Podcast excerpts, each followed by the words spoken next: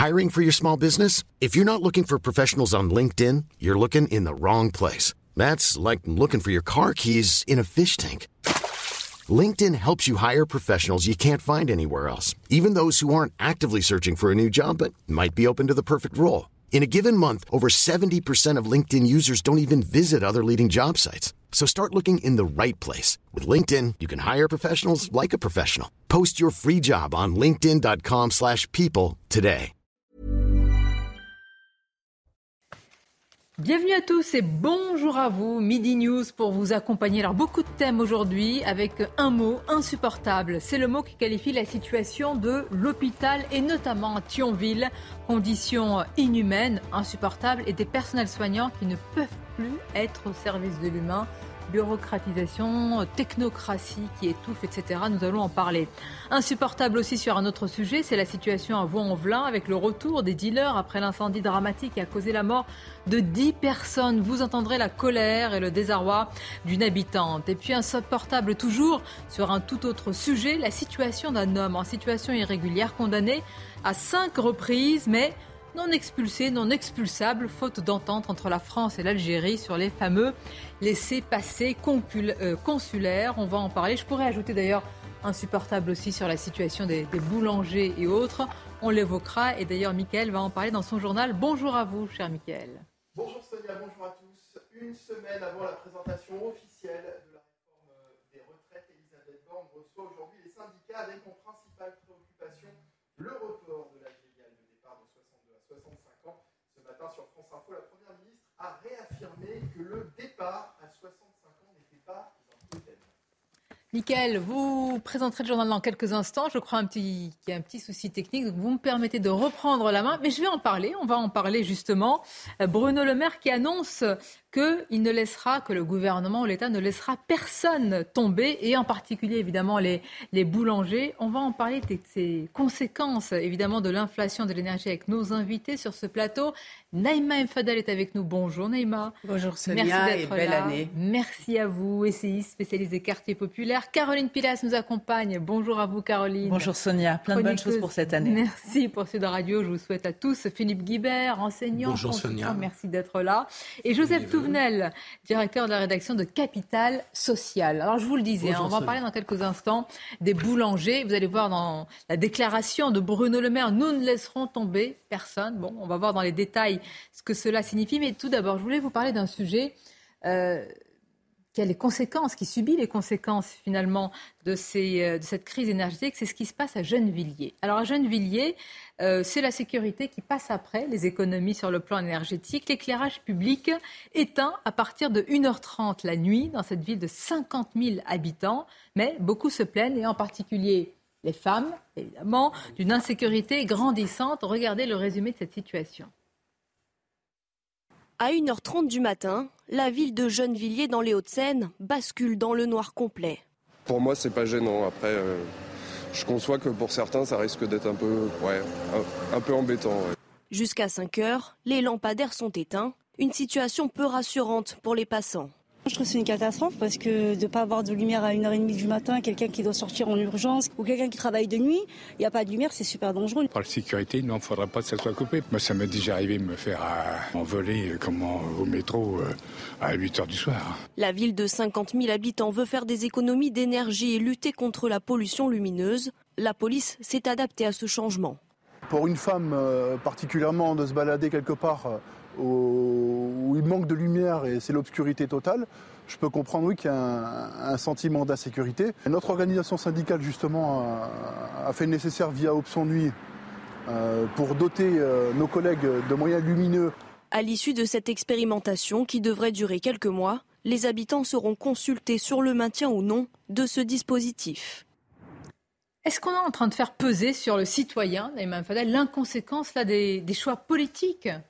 Des bah, gouvernants sur l'énergie Mais complètement, complètement. Et c'est quand même, euh, je, vous assure que quand j'entends cette information, je trouve ça extrêmement scandaleux. Comment on peut mettre en insécurité euh, les habitants, et notamment les femmes ou les jeunes filles? C'est-à-dire qu'aujourd'hui, on va avoir un couvre-feu, en fait, pour les femmes, à une heure et demie du matin, on n'aura plus le droit de sortir jusqu'à 5 heures euh, du matin. Vous avez vu comment, la nuit même, quand on, euh, on rentre même euh, beaucoup plus tôt, on a tendance à aller chercher des devantures avec l'éclairage des magasins. Moi, je sais que c'est comme ça que je fonctionne. Et on, parce qu'on on ressent plus une sécurité. Mais aujourd'hui, vous vous rendez compte, ça, clairement, l'éclairage public ne va plus euh, euh, être. Enfin, l'éclairage public ne sera plus allumé entre 1h30 et 5h du matin. Oui, il faut penser à ceux qui rentrent tard chez eux, à ceux qui se lèvent très tôt, euh, les femmes de ménage, pour les matinaliers de ménage, évidemment, évidemment, pour rejoindre le, Il y a, pas que il y a l'insécurité, ce que vient de dire Naïma. C'est, enfin, si on met de la lumière, c'est pas pour s'amuser la bah nuit, hein, je rassure tout le monde. Mais il y a aussi des problèmes de voirie. Il y a des trous dans la chaussée parfois. Et alors, euh, comment on les évite? Comment on les voit? Et on voit que les personnes qui ont le plus de difficultés à se déplacer, ça leur en met une couche supplémentaire. C'est vraiment euh, un, recul, un retour en arrière dont le personnel politique qui a pris les mauvaises décisions concernant l'énergie sont entièrement responsables. Philippe, je vois un petit peu douter de ce qu'on est en train de dire. Mais avec les élus de Gennevilliers, dont je peux comprendre. Mais c'est bien les efforts qui sont faits, mais pourquoi toujours ça pèse sur les mêmes? Oui, mais entre 1h30 et, 5h du matin, c'est quand même la période où il y a le moins de monde bien, dehors. Toi qui es sensible aux, si habitants permettez... des quartiers, il y a beaucoup de femmes qui vont travailler, qui rentrent du travail, qui vont travailler à cette heure. Notamment des mamans euh, qui ont des enfants. Vous répond. Alors il faudrait étendre effectivement euh, et d'avoir de l'éclairage, mais à partir, ceci dit, quand même à partir de 5 h du matin. On peut le mettre à 4 h du matin. Mais si on veut faire des économies d'énergie pour une commune euh, c'est un point quand même tout à fait important. qu'est-ce que ça pèse sur la réalité des hein. économies Vous, savez, quand, si on a fait si on a fait, je crois que c'est en novembre-décembre, on a fait moins 20% de consommation d'électricité. Oui.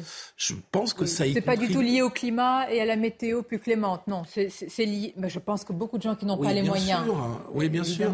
Mais je trouve qu'on ne peut pas mettre en accusation une mairie, quelle que soit sa tendance politique d'ailleurs, de chercher à euh, faire des économies là-dessus. Caroline, oui. Et, j'ajoute juste un dernier, un tout petit dernier point, c'est que que ce soit à Gennevilliers ou dans Paris intramuros, je sais pas, moi j'ai deux filles euh, qui ont 25 ans, euh, elles rentrent pas à pied, elles rentrent en Uber, elles rentrent en taxi le soir quand elles sortent. Mais, c'est pas le cas C'est éminemment regrettable. C'est éminemment la, regrettable. du métro jusqu'à chez toi, tu n'habites pas forcément euh, juste à côté. Je ne sais pas si on réalise vraiment des rues plongées dans l'obscurité. Ça paraît ah être un sujet anodin, mais ce n'est pas rien. Hein. C'est Halloween avant l'heure. une heure et demie Halloween avant l'heure. Oui, c'est Halloween avant l'heure. Caroline, Alors certes, je vous rejoins Philippe. Entre 1h et 5h du matin, on peut se dire que c'est pas là où il y a le plus d'affluence. Mais effectivement, tu as raison.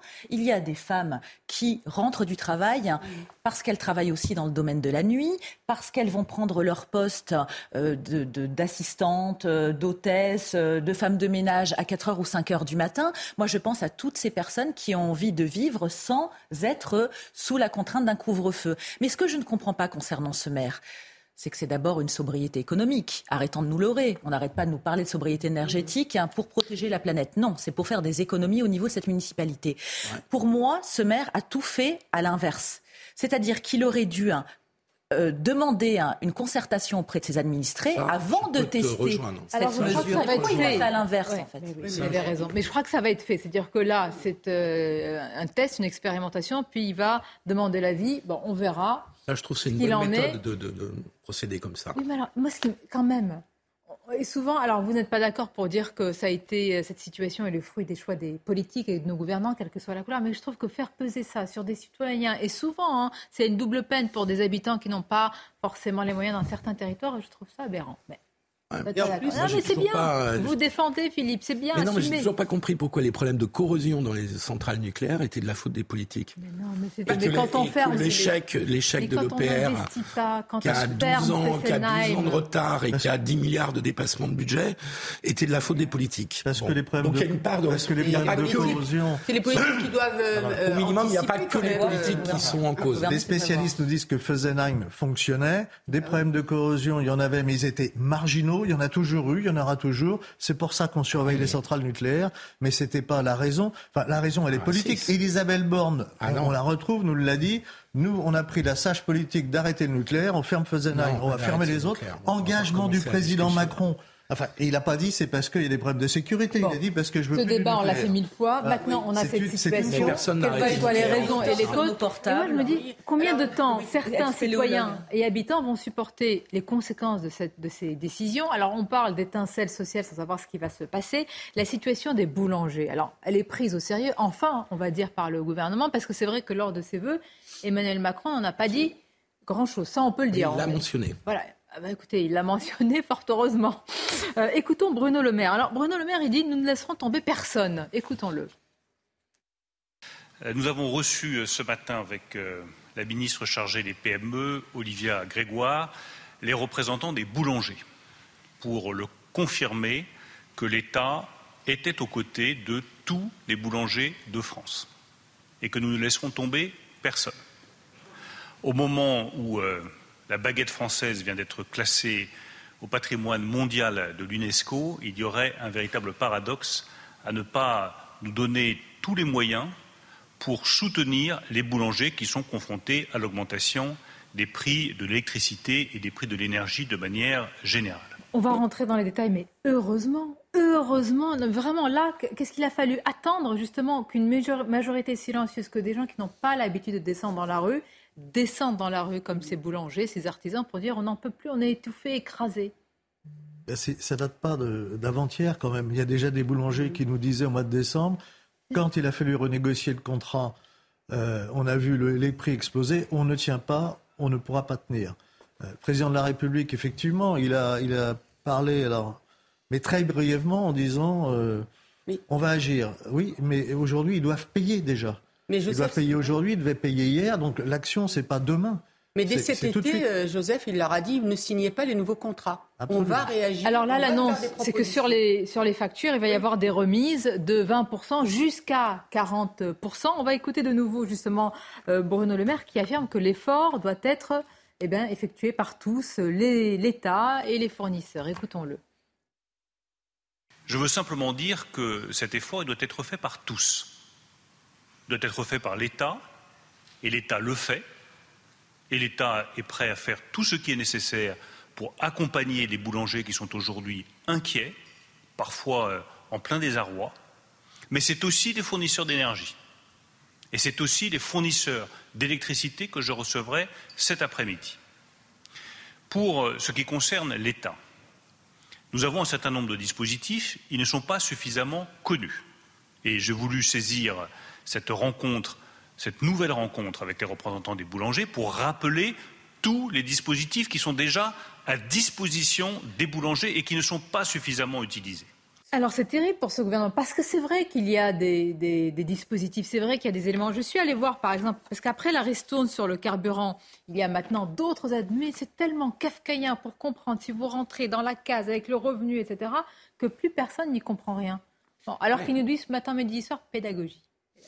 Oui, alors ça, on entend le terme pédagogie comme si les Français étaient une, salle de classe euh, et de bons élèves et le gouvernement les, les nouveaux professeurs, ça fonctionne pas exactement comme ça dans une démocratie. Et en plus sur des dispositifs extrêmement techniques, parce que tout ça est souvent d'une grande complexité, euh, il y a besoin de faire un peu plus que de la pédagogie. Il faut apporter l'information à ceux, pardon, qui sont, qui en sont destinataires. Je pense qu'effectivement, dans le maquis des aides, dans la complexité de ces aides, euh, tout le monde n'est pas au courant. Par ailleurs, je pense qu'il y avait besoin d'un effort supplémentaire pour les boulangers. En fait, qu'ils auraient pu anticiper euh, depuis début décembre. Je crois que tout le monde a compris. Tout le monde a compris que si on n'intervient pas sur le marché européen de l'électricité, la situation ne va pas changer. C'est ça la question. Pourquoi ne sortons pas de ce mauvais accord européen Pourquoi alors que les, pas comme les, les Espagnols en sont sortis? Donc c'est possible. Deux pays européens sont sortis. Hum. C'est pas le drame. Mais, mais, j'aimerais bien avoir une explication parce que Bruno Le Maire, moi je me souviens, l'avait dit hein, en direct euh, à l'antenne. Il avait dit nous, nous sortirons de ce marché et nous taperons du poing sur la table. Apparemment, c'est par idéologie, c'est vraiment par principe. Ouais, c'est le surmoi européiste de ce pouvoir. C'est une question de Attendez, non, mais je ne comprends pas. Au point de se tirer, pardonnez-moi, une ah, balle dans le pied pour nos boulangers. Vous avez entendu le président de la République euh, samedi soir et il dit toujours l'Europe est un des multiplicateurs d'efficacité. Enfin, je sais plus le, le terme qu'il a utilisé ou quelque chose comme ça. Donc par principe, sur tous les sujets, euh, Emmanuel Macron et son, et son gouvernement sont réticents à être, dans, une démarche de contestation d'un mécanisme européen. Et la situation est extrêmement grave, donc j'arrive pas à comprendre. En fait, bah, l'idéologie européiste, euh, euh, j'allais dire, surclasse la réalité. nos artisans nos boulangers, nos euh, leur savoir-faire, savoir-faire et toutes cette, euh, ces artisans de proximité qui sont importants dans le lien social. évidemment. Je vous assure, je, ah mais regardez quand mais bravo. Et quand dans un village, une boulangerie ferme un bourg, une commune, etc., ah, évidemment, c'est la dévitalisation de ces zones. Euh, sur le, reste. et puis humainement, pour ces personnes, vous vous rendez compte Psychologiquement, beaucoup vont être en dépression. Sans doute qu'il y aura des suicides. Ils sont dos au mur. Donc, on peut leur parler hein, de réduction, certes, mais faut-il encore avoir les moyens de ne pas fermer? Et ça n'est pas le cas de beaucoup d'entre eux. Quand on, vous écoutez les témoignages actuellement, ils sont totalement acculés. Donc c'est effrayant. Vous avez raison. Qu'ils ont on a écouté beaucoup de hein. témoignages hier de ces, de ces boulangers. Et ce qui frappe, vous êtes, ce ne sont pas des professionnels de la grève. C'est vrai, bien sûr. Ils ne descendent pas pour un oui, pour un non. Ils ne descendent pas pour réclamer des, des augmentations, c'est pas possible, mais des, des, des, des choses qu'on leur doit. Non, ils veulent juste travailler. Et, le travail les boulangers, c'est ceux qui, qui ont un très gros risque, mais ce ne sont pas les seuls. Il y, a, beaucoup de métiers qui ont besoin, qui dépensent beaucoup d'énergie, ils ne peuvent pas faire autrement. Euh, ils ne peuvent pas faire fonctionner, euh, regarder une série, une série ne va pas fonctionner sans énergie. Hein. Mm. Euh, et donc, y a, ça, ça, touche des milliers, des milliers, des milliers de, métiers, et donc ça touche des centaines de milliers de personnes. Et si on dit, mais il ne faut pas toucher parce que c'est l'Europe, c'est comment tuer l'idée européenne, ben, il faut qu'il continue comme ça parce que là, c'est la perte de confiance totale. Très sensible à l'argument que vous avez présenté, c'est vrai, du lien social. Mm. Hier, je donnais l'exemple de quelques boulangeries qui ont fermé dans certaines communes, etc. Et c'est, peut-être qu'elles sont remplacées. Mais le lien qu'il y avait de ce boulanger avec les habitants, tout ce qui a été tissé, etc., balayé. alors c'est vrai dans les petites communes et dans les villages, mais c'est vrai aussi dans les grandes villes. Ah, oui, hein. exactement. Euh, le, lien social, c'est un commerce. Je sais pas, peut-être qu'il y a les pharmacies aussi. C'est le commerce qui voit le plus de monde, qui voit tout le monde. D'ailleurs, je pense que pour le gouvernement, il a pris conscience du fait que cette crise des boulangers était extrêmement dangereuse pour lui. Dans un mois, il est censé présenter euh, une réforme des retraites. Parce que quand un boulanger proteste et est mécontent, tout le monde le sait, le bouche à oreille fonctionne euh, à fond. On le ressent tout de suite, Philippe. Le prix de la baguette, euh, tradition, alors, mais même, et, les gâteaux. Si vous augmentez les prix des gâteaux pour une famille, pour une famille de 3-4 ah personnes, ça, change ça monte tout de suite très vite. Est-ce que ça suffira, là, ce qui est dit? Est-ce que ça suffira de dire, oui, euh, il va y avoir des remises euh, Est-ce qu'une telle annonce aujourd'hui, elle peut être entendue quand on parle d'étincelles sociales? C'est pas assez quand vous avez votre facture qui augmente de 10 fois qui explose dix fois quand même la facture ah, initiale. ça peut aller jusqu'à dix fois. C'est quatre, cinq fois la facture d'électricité. Le collectif oui, c'est vrai. à 8 fois, Et dernièrement, j'ai entendu dix fois. Vous vous rendez compte? Et là, on vous dit peut-être jusqu'à 40% de remise. Mais 40%, euh, c'est quoi 40% de quoi, etc. Ils sont de toute façon aujourd'hui acculés. Mmh. Il y en a qui ont déjà fermé. La dernière fois, j'ai vu un boulanger qui était en pleurs, quand même, en pleurs, en disant Mais moi, j'aime mon métier. Et c'était intéressant parce qu'il disait Je ne veux pas qu'on me donne plus, je veux juste qu'on me laisse la même facture et que je puisse juste travailler. Mais attendez, mais c'est exactement, je ne veux pas comparer, mais c'est exactement les gilets jaunes. C'est qu'on veut juste que notre première version, si je puis dire, des ronds-points, on veut juste que le travail paye. Mmh. C'est quand même terrible d'avoir d'en arriver là. arriver là. On Les gens veulent vivre de leur salaire, de leur travail dignement. Ils ne réclament rien. Comme vous le disiez, Sonia, ce sont des gens très courageux qui se lèvent très tôt, qui se couchent très tard, qui ne réclament rien habituellement et qui tissent un lien social avec toute une population hein, qui fidélise et qui voit d'année en année les gens grandir, vieillir, c'est un lien réel. Donc si on perd ça en hein, France, on a un patrimoine. et, la baguette est rentrée au patrimoine quand même.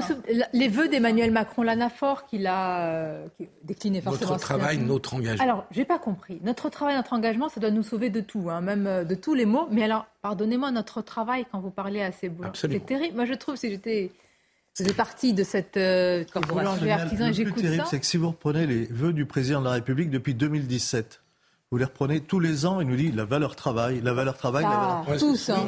Mais à un moment donné, reconnaissons qu'ils le font tous. Ben oui, mais à un moment donné, il faut sortir des paroles pour passer aux actes. Comment j'assure la valeur du travail? Ben Déjà, quand quelqu'un travaille normalement, il doit normalement gagner sa vie. C'est l'exemple des boulangers, c'est aussi l'exemple de nombreux salariés qui n'arrivent pas à boucler les fins de mois alors qu'ils travaillent. Quand le président vous dit, euh, chiffre à l'appui, nous sommes le pays euh, qui a protégé le plus ses citoyens, quand on compare avec les autres pays européens, on se console. Mais C'est sans doute vrai. C'est sans doute vrai, mais est-ce que c'est, est-ce que c'est ça ne suffit pas les palpable, tangible Ça se rembourse, hein. c'est un prêt, c'est pas un don. Mais hein. le, problème, les le confinement, c'est pas nous qui l'avons voulu. Hein. Je veux dire, c'était une décision euh, gouvernementale, donc à un moment, effectivement, on n'a pas, été les seuls, pas été les seuls à confiner. Non, mais c'est-à-dire qu'à partir du moment où tu décides d'une politique, c'est ça que je veux dire. bien sûr, tu en assumes les conséquences et pas le pas le peuple. Et aujourd'hui, c'est quand même pas mal le peuple qui a subi les conséquences, et notamment euh, tous nos artisans. Donc s'ils ont eu des prêts, ici ils ont eu des aides, ils ont été bah, aidés c'est normal. pendant cette période. Oui, certains ont très bien été aidés, d'autres euh, beaucoup moins, et euh, ils n'arrivent pas à, revenir, à refaire, à sortir la tête de l'eau. le, le problème d'Emmanuel Macron, c'est toujours le même, c'est-à-dire que il a un angle. Vous avez écouté ses voeux. Il, il, a dit que des choses très convenues. Il a insisté sur un seul point, la réforme des retraites. Alors vous avez des Français qui, alors pour partie, on va en parler, je crois, tout à l'heure, sur le secteur de la santé, l'hôpital et la médecine de ville en situation de crise profonde, et puis les commerçants artisans, en particulier les boulangers, en situation de crise profonde.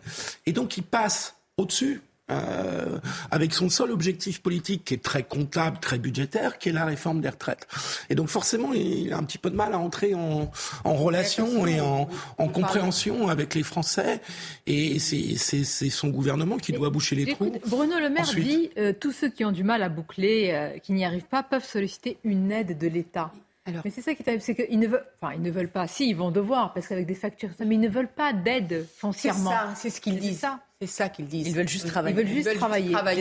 on revient à l'origine du problème, le marché européen de l'électricité. Voilà, exactement. il suffirait en fait tout simplement de sortir ce qu'on fait. On rappelle, euh, hein, c'est 32-34 euros que euh, que nous produisons le kilowattheure qu'on rachète 132 ou 134 euros.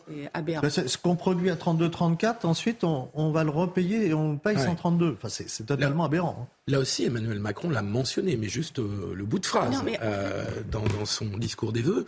Mais on ne sait pas où va l'exécutif sur ce sujet qui, en effet, est assez stratégique. C'est bien de faire des constats, mais on attend en fait des actions. Oui, mais ah, je pense que là, ils se disent, avec les, les, boulangers, il y a un risque. C'est comme les gilets jaunes, ça part. C'est les bouchers, oui, les bravo, Sonia, et beaucoup de commerces. Et les restaurateurs aussi. Exactement. C'est toute la question de l'étincelle sociale, on ne peut pas la prévoir. C'était comme pour les, gilets, jaunes. Le 7 euh, janvier. le 7 janvier. Bis repetita, on verra ce que ça donne, hein, parce qu'un mouvement qui s'est autant étiré, on va voir ce qu'il ce peut donner. Mais vous pensez que cette majorité silencieuse est en train de de se réveiller aujourd'hui, de s'agiter bah, Écoutez, est-ce que c'est de la colère ou de la résignation Les deux, mon capitaine. Oui, tout à fait.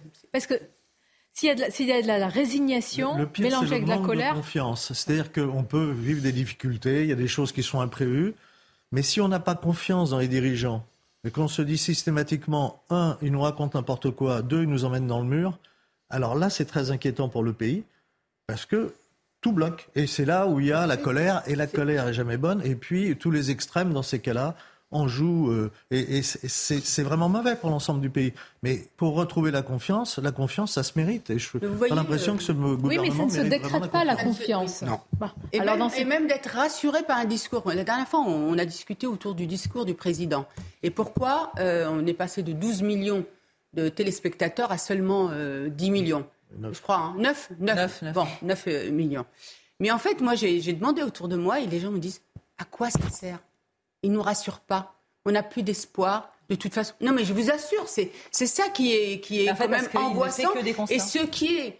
Regardez, interrogez autour de vous. Moi, j'ai interrogé différentes euh, catégories d'âge et, même euh, de profession pour un petit peu avoir. Il y avait une vingtaine de personnes, j'ai fait exprès. Hein, et ce qui est effrayant, c'est les jeunes la jeunesse est, vraiment, psychologiquement, elle ressent vraiment un mal-être. Et ça, c'est ah important à dire. C'est abstenu, à, comment plus de, abstenu à plus de 40% mais au premier tour de la présidentielle. là, ce sont des métiers, euh, c'est un sacerdoce, c'est une mission, il faut aimer, il faut se réveiller très tôt, enfin, il faut, il faut, hein, il faut aimer, il faut aimer l'autre, mais c'est son métier, c'est une passion, etc. Vous voyez ça, vous voyez qu'aujourd'hui, un, un, boulanger n'y arrive plus, une facture d'électricité qui est multipliée par 4, 6, voire 10. Est-ce que vous avez envie que votre fils reprenne la boulangerie ou votre fille Est-ce que vous avez envie de lui dire vas-y, euh, euh, tu vas reprendre ma suite? Non, c'est très compliqué. Il faut imaginer toutes les conséquences. Moi, je trouve que c'est ça ce qui est terrible. C'est les conséquences euh, sociales et même sociétales. Ouais, culturelles et psychologiques. exactement. Ça me rappelle un livre. la valeur travail, justement, là, est profondément remise en cause. C'est le livre de Christophe Guilluy, Les dépossédés. voilà. Dépossédés du, de, la valeur travail, alors que les présidents, quels qu'ils soient, n'arrêtent pas de dire par le travail, par le travail. La méritocratie. Ah, l'ascenseur social. L'ascenseur social. Et, donc, l'exemple de boulanger, l'ascenseur social, c'est aussi je travaille, je travaille durement, mais je vais mieux vivre et mes enfants vont mieux vivre. Et là, c'est exactement le contraire. C'est la fierté. C'est je travaille, je travaille durement, mais je vais plus y arriver. Et on nous dit, c'est les aides de l'État qui vont vous permettre de survivre. Euh, psychologiquement, c'est catastrophique. Hein.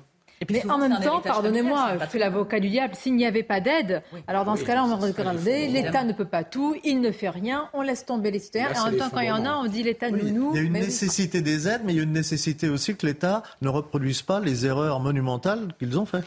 Et c'est ça en fait. Je pense que la majorité hein, de ces personnes sont résignées, écœurées, ah parce qu'elles se disent on n'a pas été entendu précédemment, ils n'ont rien fait pour mm. nous protéger. Il y a de l'irresponsabilité qu'on subit désormais. Et c'est ça qui est terrible. Elisabeth Borne a parlé ce matin elle a insisté sur euh, la réforme de retraite en disant que 65 ans, c'est pas un totem. Mais pourquoi n'a-t-elle pas plutôt insisté sur les boulangers? Et Bruno Le Maire vient annoncer après, bon, ce qui est de son, domaine. Que pour eux, le, seul sujet politique important, c'est la réforme des retraites. Mais c'est terrible. C'est ça que je comprends depuis deux mois. Pour le reste, c'est des rustines, ils, ils, gèrent au coup par coup.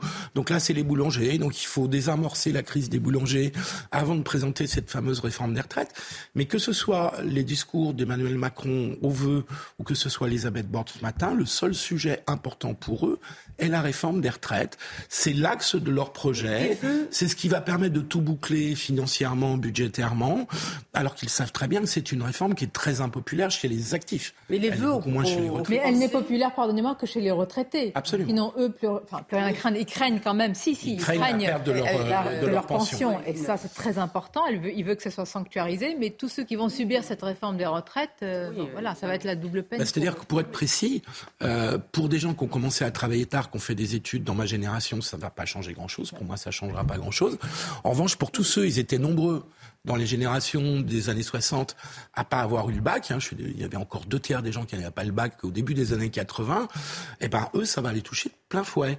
C'est-à-dire qu'ils vont avoir deux, trois ans de travail. On va continuer à en parler. On va marquer une courte pause et vous verrez aussi qu'après, euh, après, euh, on va dire l'électricité, le gaz, l'essence, c'est autour de l'eau. Oui, ah oui, oui, le prix de l'eau qui va augmenter. Alors ça, je vais insister parce que vous allez voir comment ça marche. C'est un mécanisme très particulier, oui, parce que euh, il y a pour, pour filtrer l'eau, etc. il y a des, des, euh, des éléments euh, chimiques, etc. Et ces matières-là ont vu leur prix augmenter, donc ça s'est répercuté sur le prix de l'eau. Et oui, ça continue. On va continuer aussi nous à en parler. Et puis on ira dans quelques instants à Vaux-en-Velin. Après le, terrible, dramatique incendie, vous allez voir, et c'est confirmé par nos journalistes sur place que les dealers sont de retour, et même dans l'immeuble même où ça s'est passé. À tout de suite.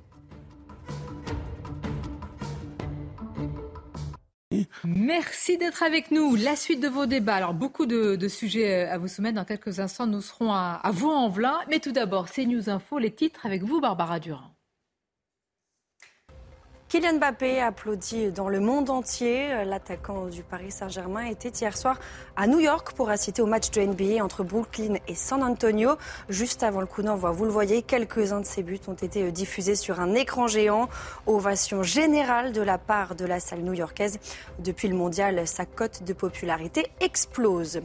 Face à la flambée des prix de l'énergie, le groupe agroalimentaire Cofigeo, qui produit notamment les conserves William Saurin, a interrompu la production sur ses quatre sites. Le fabricant espère que cet arrêt ne dépassera pas un mois. La facture de gaz et d'électricité nécessaire à la cuisson et à la stérilisation des plats cuisinés a été multipliée par 10 l'an dernier. Après la mort de 63 soldats russes en Ukraine, le Kremlin fait face à des critiques, notamment envers son commandement militaire. L'ancien responsable séparatiste Igor Strevlov euh, l'accuse notamment d'avoir entreposé des munitions dans le bâtiment non protégé. Sur les réseaux sociaux, certains ont également accusé les autorités russes de minimiser le nombre de morts. Merci à vous, Barbara, pour euh, ces titres. Juste une petite rectification, que je suis noyée de réactions par rapport à ce que j'ai dit. J'ai dit que les retraités était plutôt euh, pour cette, euh, cette réforme. Enfin, j'ai lu euh, les, sondages, de l'IFOP, hein, tout simplement. Mais quelqu'un me dit, mais pas du tout, c'est une plaisanterie ce que vous dites, je suis retraité, il n'est pas question pour moi d'adouber cette réforme, je suis encore concerné pour la génération qui vient, ma fille, etc. évidemment. Oui, c'est vrai cas-là. Enfants, donc... De mémoire, le dernier sondage disait que 65% des retraités étaient favorables. C'est le seul segment de la population qui était ah favorable. Ce qui veut dire aussi. C'est le segment qui vote Emmanuel Macron. C'est ça, c'est le plus grand d'Emmanuel Macron. Exactement. Alors, vous, plein. Pourquoi tout à l'heure dans la titre j'ai dit insupportable Véritablement, et là, je veux dire, quelle que soit la couleur politique euh, nous ayons, on va, écouter quelques témoignages. C'est une situation qui n'est pas tenable. Il n'y a pas d'autre mot pour les habitants, c'est la double peine. Alors, Vaux-en-Velin, vous savez ce qui s'est passé malheureusement, ce dramatique, terrible incendie qui a causé la mort de 10 personnes. Je vous rappelle que l'enquête est en cours. On va évidemment respecter tout cela pour déterminer les causes de cet incendie. Toutefois, euh, pour un certain nombre d'habitants, les dealers qui sont là, qui se réunissent en bas de l'immeuble, peuvent avoir évidemment une cause, peut-être. Mais je ne veux pas aller plus loin sur ça en occupant les, halls d'immeubles. Je voudrais d'abord qu'on écoute euh, ce qui a été dit par une habitante qui est aussi membre du collectif des habitants sinistrés. Elle s'est exprimée chez nos confrères de RTL. on va, on va l'écouter dans, quelques instants. avant que de l'écouter, j'ai dit insupportable. Mais vous savez, j'ai l'impression qu'il n'y a pas de solution. Ce qui est terrible, c'est ça, ce qui est insupportable, c'est qu'il n'y a pas de solution. Moi, je pense qu'il y a une solution, mais il faut mettre les moyens, Sonia. Mais, moyens, quels moyens, Encore plus de policiers plus de... policiers. Ben, bah, il faut mettre à un moment les moyens qu'il faut, en fait. C'est vrai. C'est le nombre qui va trouver. Ah bah, euh, écoutez, euh, si on a un nombre de policiers suffisant qui peuvent tous les jours rentrer dans un quartier, qui peuvent tous les jours déloger euh, les, des halls d'immeubles, les jeunes qui squattent, qui vont dans les caves voir un peu les jeunes qui s'installent. Parce que parfois, il y a du deal, mais parfois, ils, squattent aussi pour s'asseoir avec euh, les canapés. Euh, ils installent. Ah, vous allez voir qu'ils sont de nouveau installés. non, mais, mais voilà. Mais vous savez, on a une loi, en hein, mars 2003, il me semble, hein, une loi qui avait été votée du temps du gouvernement Sarkozy. Mais on n'a que ça. On n'a que des lois de plus en plus dures qui ne sont pas appliquées. mais écoutez, écoutez cette dame, justement, membre du collectif des habitants sinistrés. Quand on est arrivé, ils étaient déjà deux dans le, dans le hall avec euh, pétard à la bouche. Quand on est rentré, on a trouvé les chaises pliantes rangées, donc euh, prêtes à être réinstallées. Euh, à l'entrée du quartier, vous avez des carcasses de voitures complètement dessaucées, des conditions de vie, des amants de, de, bois, des amants de... Enfin moi, la première réflexion que je me suis faite, c'est vous y jetez un mégot, on reprend feu quoi. On a vécu un enfer et c'est pas pour en retrouver un autre. Vous savez, il y a cette phrase que l'on connaît, l'État ne peut pas tout, mais aujourd'hui ce serait plutôt que peut encore l'État?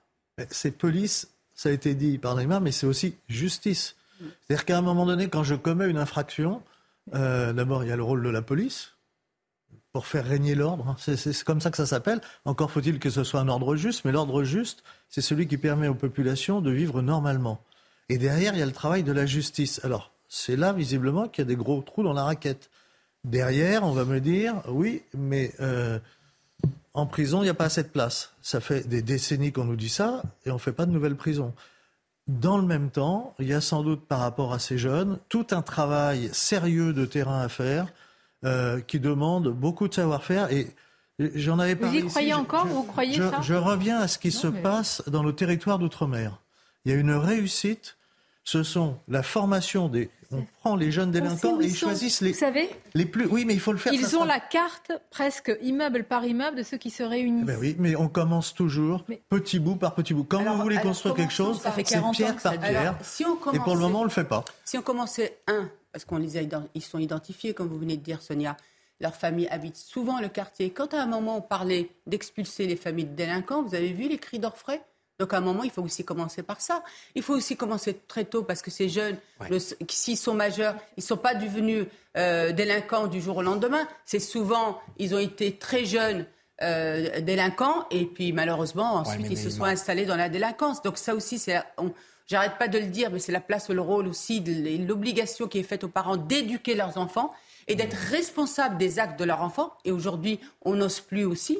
On osait il y a encore 40-50 ans, maintenant on n'ose plus. Donc il y a aussi toutes ces questions-là qu'il faut aussi avec courage et volonté aborder. Je pose aussi une autre question. Euh, ça rapporte de l'argent, ah beaucoup bah, d'argent, pour des familles qui ne vont pas dénoncer et qui sont dans le confort aussi parfois euh, de C'est pour ça qu'il faut expulser les familles délinquantes et ils n'ont pas habité un logement social. Je regrette. tu sais, Jérôme Fourquet, dans ses travaux, disait euh, le trafic de drogue, c'est 200 000 personnes mmh. aujourd'hui en France. Donc pour arrêter 200 000 personnes avec des revenus pour ces trafiquants, du plus petit qui fait le guet euh, jusqu'au... Euh, c'est 3 à 4 000 euros par mois pour un gamin. Blanc, hein. jusqu'au col blanc. Du, cela aussi, il faut un moment s'attaquer aussi. C'est 3 à 4 000 euros, euh, si j'ose dire, net d'impôts, je dis ça en souriant, euh, pour un gamin de 16-17 ans qui fait le gay. Donc ça brasse un argent considérable qui fait qu'on a en bonne partie perdu la bataille. Il faut quand même regarder. Vous êtes en train de nous dire que ça nous arrange. C'est une économie tout à fait parallèle. Euh, Alors, je pense qu'il y a eu une part de bonne conscience en se disant on maintient vaguement une, sorte de paix sociale dans les quartiers grâce au trafic de drogue. Je pense que c'est un calcul qu'on va payer très très cher et qu'on paye déjà très très cher parce que c'est un cancer la drogue. N'oublions pas que la France est le pays est le pays d'Europe de, de, la plus grande consommation et, du plus grand trafic. Mais s'il vous plaît, s'il vous plaît, qu'est-ce que vous dites à cet habitant Moi, je voudrais revenir. Juste, moi, dites-moi, vous habitez. Non, je vous le souhaite pas parce que tout ce qui s'est passé. Vous habitez à côté de cet immeuble ou cet immeuble. Il s'est passé l'un des plus grands drames. Enfin, 10 personnes, dont des enfants. Qu'est-ce que vous dites à cet habitant qui voit les, les dealers revenir? Eh bien, écoutez, navré faire preuve de cynisme. Mais pour moi, on a perdu la bataille déjà depuis des années. Bah, c'est ce que je. Ces habitants vivent la double. Dire ça. Mais pardonnez-moi, mais les habitants vivent la double peine. Je souhaiterais que ce soit le contraire et être optimiste. Ces gens n'ont pas les moyens d'aller ailleurs puisqu'ils sont précarisés. Ils adoreraient partir, donc ils sont obligés de faire profil bas pour rentrer chez eux et ou ne pas avoir leurs biens vandalisés dans le meilleur des cas, puisque maintenant, euh, certains d'entre eux décèdent. C'est dramatique.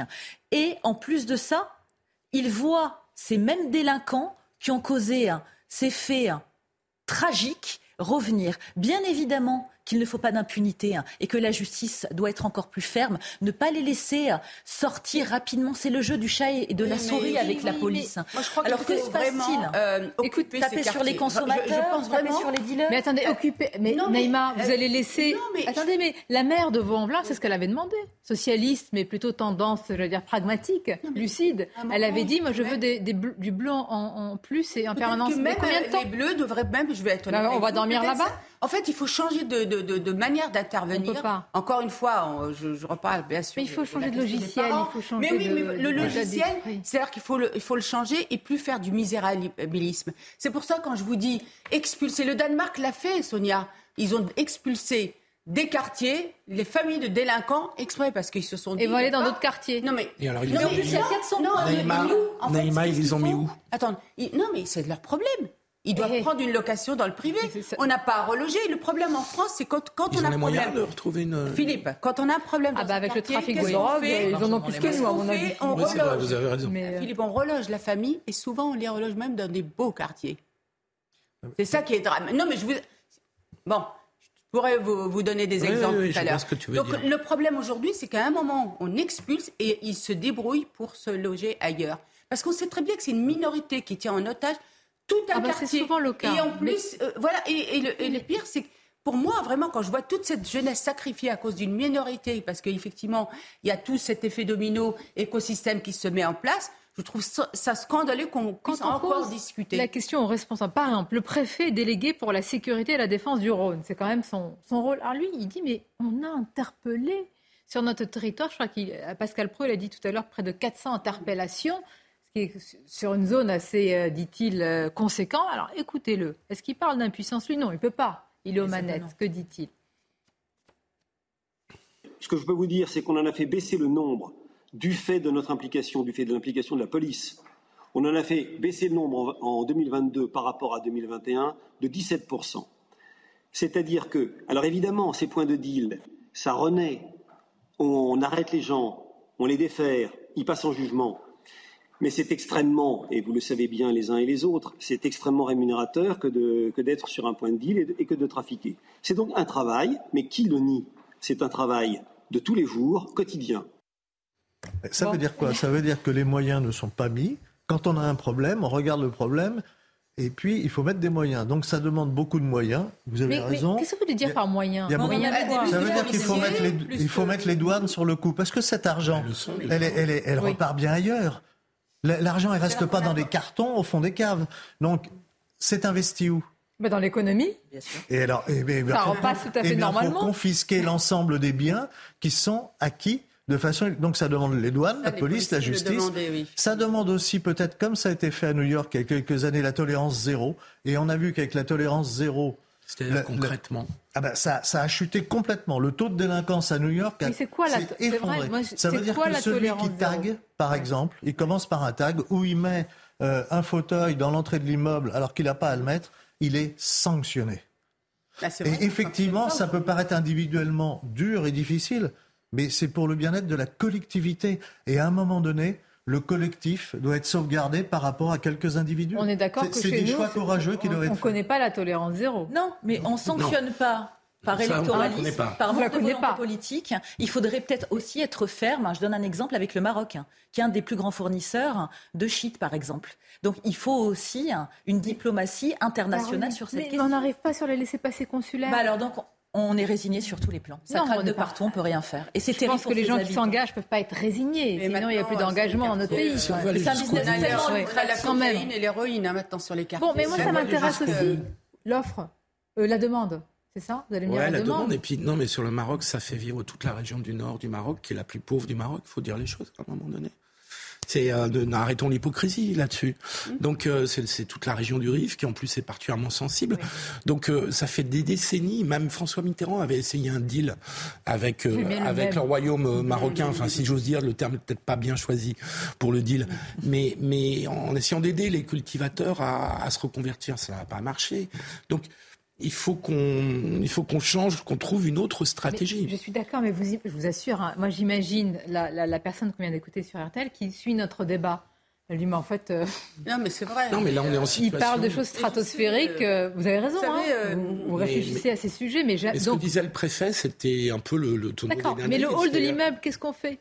Le hall de l'immeuble. Qu'est-ce qu'on fait? Est-ce qu'on met trois flics, pardonnez-moi, trois policiers 24 sur 24 bah là, pour les rester, oui, non. Parce que quelle Dans ce cas-là, vous faites ça après ce bas de chaque année. Pourquoi pas par immeuble. Non, par immeuble. Sincèrement, pourquoi pas Mais il n'y en a pas assez. Faisons une expérimentation. Non, mais c'est vrai. C'est Samia Gali aussi qui avait parlé de, des militaires dans les quartiers. Des, des militaires. À un moment, il faut y aller. Enfin, je veux dire, il faut sauver ses habitants. Moi, je trouve que vraiment, ces habitants-là qui sont dans ces conditions-là, ce n'est pas normal. On a vraiment une, une, inéquité de traitement des citoyens dans ce, dans ce pays. Vous vous rendez compte, vous habitez dans un quartier, vous ne pouvez pas laisser vos gamins jouer dehors. Vous ne pouvez pas utiliser le square parce qu'il y en a qui se, qui se, qui se C'est pour ça, à ceux qui disent attention de ne pas stigmatiser certaines personnes. Mais c'est faux parce que ce sont ces mêmes personnes qui ont dit à, à Madame euh, le maire ou la maire ça suffit. Euh, ah, arrêtons le déni parce que ça nous pèse. De l'autorité, eh ben, de la fermeté pour vivre tranquillement, au même titre que nous tous, en rentrant ou en sortant de chez eux. Mais quelle provocation pour ces habitants Je le redis, mais navré, hein, humainement parlant. Ils sont morts il y a trois semaines et ils reviennent. On s'y attendait, non? Bien sûr qu'on s'y attendait. Mais c'est ça qui est désespérant. C'est qu'il y a des effets d'annonce qui ne mènent à rien. Oui, ben moi je pense qu'on peut mettre un, maillage. prioritaire. Dans ces zones prioritaires, une des priorités doit être la sécurité.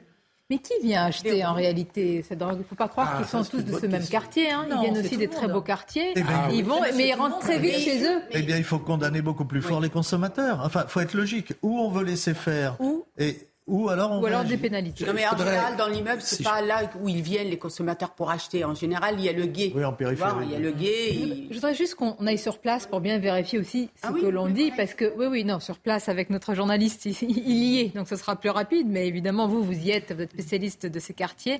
C'est Olivier Madinier qui est, sur place. Olivier, est-ce que euh, on a entendu euh, cette habitante qui dit cela Vous confirmez qu'il y a ce retour des dealers, en tout cas une situation qui n'a malheureusement pas changé après ce terrible incendie et ce choc dévastateur.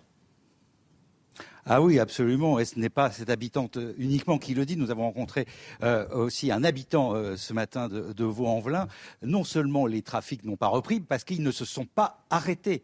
C'est-à-dire que hmm. dès le lendemain euh, de, de l'incendie de Vaux-en-Velin, les dealers étaient de nouveau sur place, en nombre. Et tout juste se sont-ils un peu déplacés de quelques mètres, mais on nous le confirme encore, les trafics n'ont jamais, ne se sont jamais arrêtés depuis l'incendie. Alors certes, la police a fait des opérations discrètes euh, plusieurs soirs de suite. Euh, un, contingent de CRS est présent dans le quartier du, Mato, du Madu Taureau de 13h à 1h, mais pour l'instant, ça n'empêche absolument pas les trafics. Et ce qu'on sent depuis, euh, depuis cet incendie, c'est que les habitants ont réellement peur. Ils ont peur de parler, ils ont peur des représailles, tous les habitants que nous rencontrons refusent de nous parler, sauf un que nous avons rencontré ce matin, que vous entendrez sur l'antenne un peu plus tard dans l'après-midi. Bah, c'est édifiant. Merci beaucoup. Merci Olivier Madini avec Charles Baget. toujours important d'avoir nos journalistes, nos reporters sur place, parce que parfois, nous, dans l'élan du débat, euh, on évoque certaines choses, mais quand c'est confirmé par nos journalistes qui parlent aux habitants, d'ailleurs, soit ils leur parlent, soit ils disent non, je ne veux pas parler, c'est quand même c'est terrible. Hein. Bah, c'est ne pas parler, c'est comparable, au... c'est comparable à un système mafieux. Hein. C'est ce qu'on a Mais je vous dis, moi, euh. je peux comprendre. Ah bah vous avez peur pour vous, ah, pour vos enfants, vous n'allez pas vous mettre à parler aux médias, à dénoncer. Vous ne pouvez pas faire autrement. De terrible. Vous n'avez hein. pas les moyens vous n'êtes pas en mesure de déménager de ce bah, quartier. souvent, Comment faites-vous Souvent, ils ne peuvent pas déménager parce qu'ils n'ont pas les moyens, malheureusement, de d'être relogés. Souvent, des la question est-elle encore âgées. sécuritaire On va poser la question à Sébastien Gendreau qui est avec nous. Bonjour à vous. Vous êtes secrétaire départemental unité SGP euh, du Rhône. Euh, on parle euh, évidemment de, la situation insupportable pour les habitants et ce qui nous paraît évident, c'est la solution sécuritaire, plus de bleus, plus de policiers. Mais pour vous, Sébastien Gendreau, est-ce que c'est encore aujourd'hui une solution, mettre toujours plus les moyens, le nombre? Est-ce que c'est suffisant face à ce problème qui semble insoluble? Non, c'est multifactoriel. Effectivement, il nous faut plus d'effectifs. On le demande, hein, M. Darmanin nous a promis 300 effectifs en plus, euh, et à ce jour, le compte n'y est pas. Donc, effectivement, euh, pour les policiers, on a besoin de moyens humains, moyens techniques. Il faut aussi une réponse pénale beaucoup plus forte. Il faut des moyens pour la justice.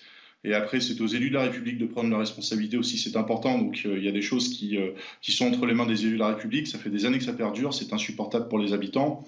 Il y a des choses à faire, mais la réponse ne doit pas être que sécuritaire. Il y a aussi un réménagement peut-être des quartiers à faire dans les cités, et ça c'est du domaine de la mairie, il y a plein de choses, mais il faut y réfléchir, et puis ça fait des années, donc à un moment donné, il faut, faut se mettre au travail.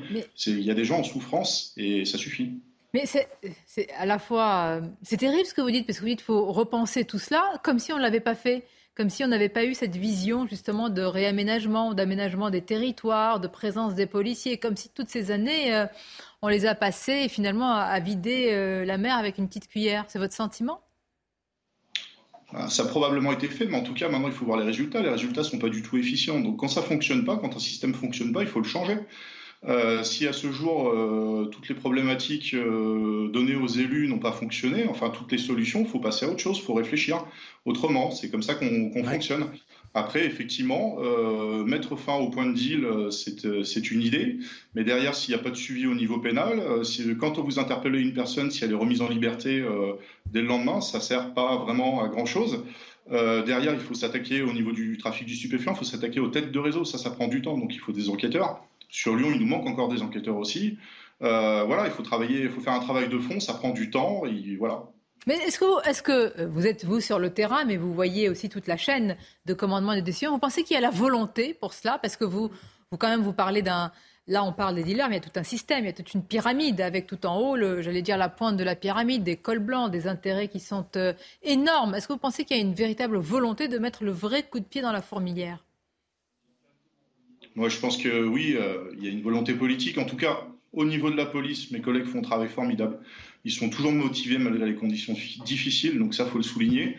On est tous motivés à, faire le nécessaire. Maintenant, c'est les moyens. Et je pense qu'il y a une volonté politique. Je pense que les politiques, des fois, n'ont peut-être pas non plus réellement les bonnes remontées de terrain. Euh, les chiffres sont peut-être pas forcément toujours bien donnés, donc il faut peut-être leur expliquer un peu mieux.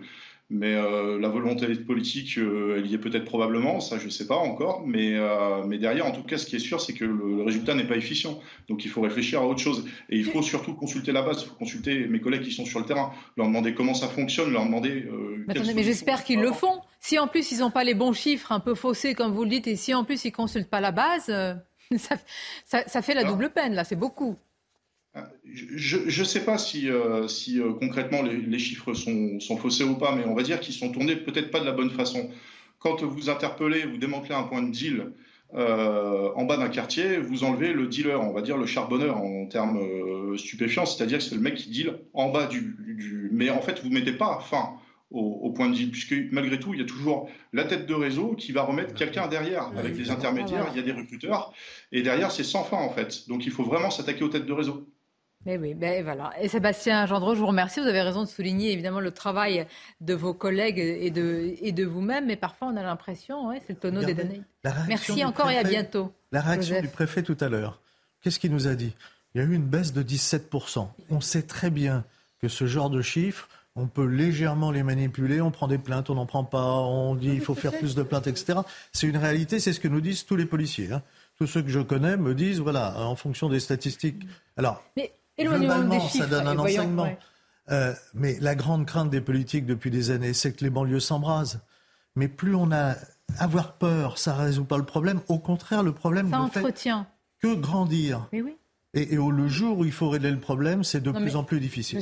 mais euh, pardonnez-moi, vous-même au pouvoir, vous voyez faire quoi? Une opération main propre en, en, intervenant un peu comme le film Bac Nord. Hein. mais je pense que mais là, mais là c'était sur, hein. sur une ville. Elle ne peut pas se faire sur tous les quartiers de toutes les villes en même temps, mais qu'il faut en prendre et y aller. et encore une fois, il y a des flux financiers.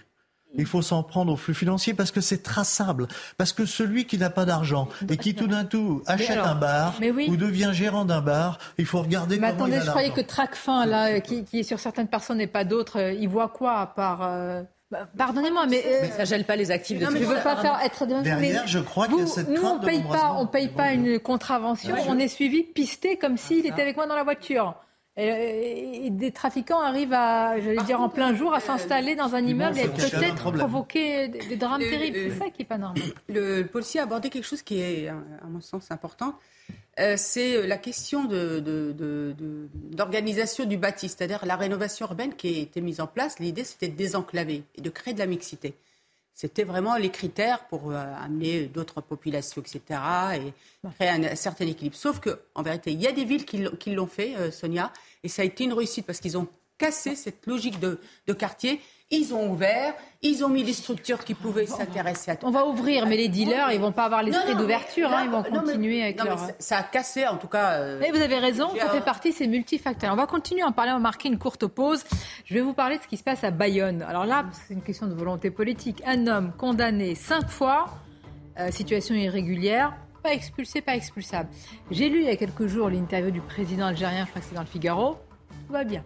Le ministre de l'Intérieur, ça va mieux. Formidable. Bon, je... Président algérien. Hein. Non, mais d'accord, mais si de chaque côté on dit que tout va bien, euh, vous savez, de notre côté on dit qu'on tient le même discours. après tout, on peut comprendre les Algériens. On n'a pas envie de reprendre ce gars-là. Hein. Ah bah, bah, bah, oui. évidemment. À leur place, je ne sais pas si on avait un Français de ce type. Euh, mais on a, vous croyez, mais, mais, ça arrive très souvent. Et je pense que nos laissés-passer aussi, on les donne au compte-gouttes. Mais oui, le fameux serpent. Bon. Ah, mais vous avez raison. Alors, Bayonne, on va vous en parler. On va revenir sur les boulangers, parce que je voudrais apporter une précision. Aide ou report de charge pour les boulangers, pour les boulangers ça c'est important. Le prix de l'eau qui augmente. Mm. Nous serons avec un maire qui va nous en parler. À tout de suite.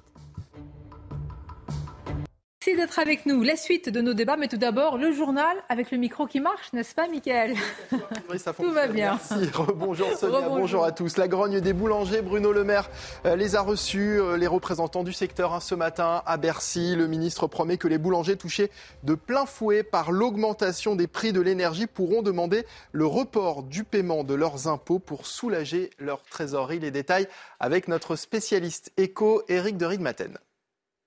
Le maire veut aider les boulangers. Il rappelle trois choses. D'abord, un, guichet d'aide est ouvert sur le site impôtgouv.fr. La boulangerie peut demander des aides. Ce guichet sera prolongé. Deuxièmement, il sera possible d'obtenir une remise sur les factures d'énergie de 20%. Et là, ce sont les énergéticiens, les fournisseurs d'énergie qui doivent jouer le jeu. S'ils ne le font pas, eh bien, ils seront sanctionnés. Bruno Le Maire va les recevoir cet après-midi.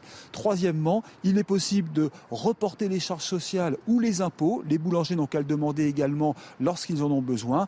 Une lettre va leur être envoyée. 33 000 boulangers sont concernés. On leur rappellera tous ces dispositifs et surtout Bruno Le Maire leur rappellera qu'il ne les laisse pas tomber.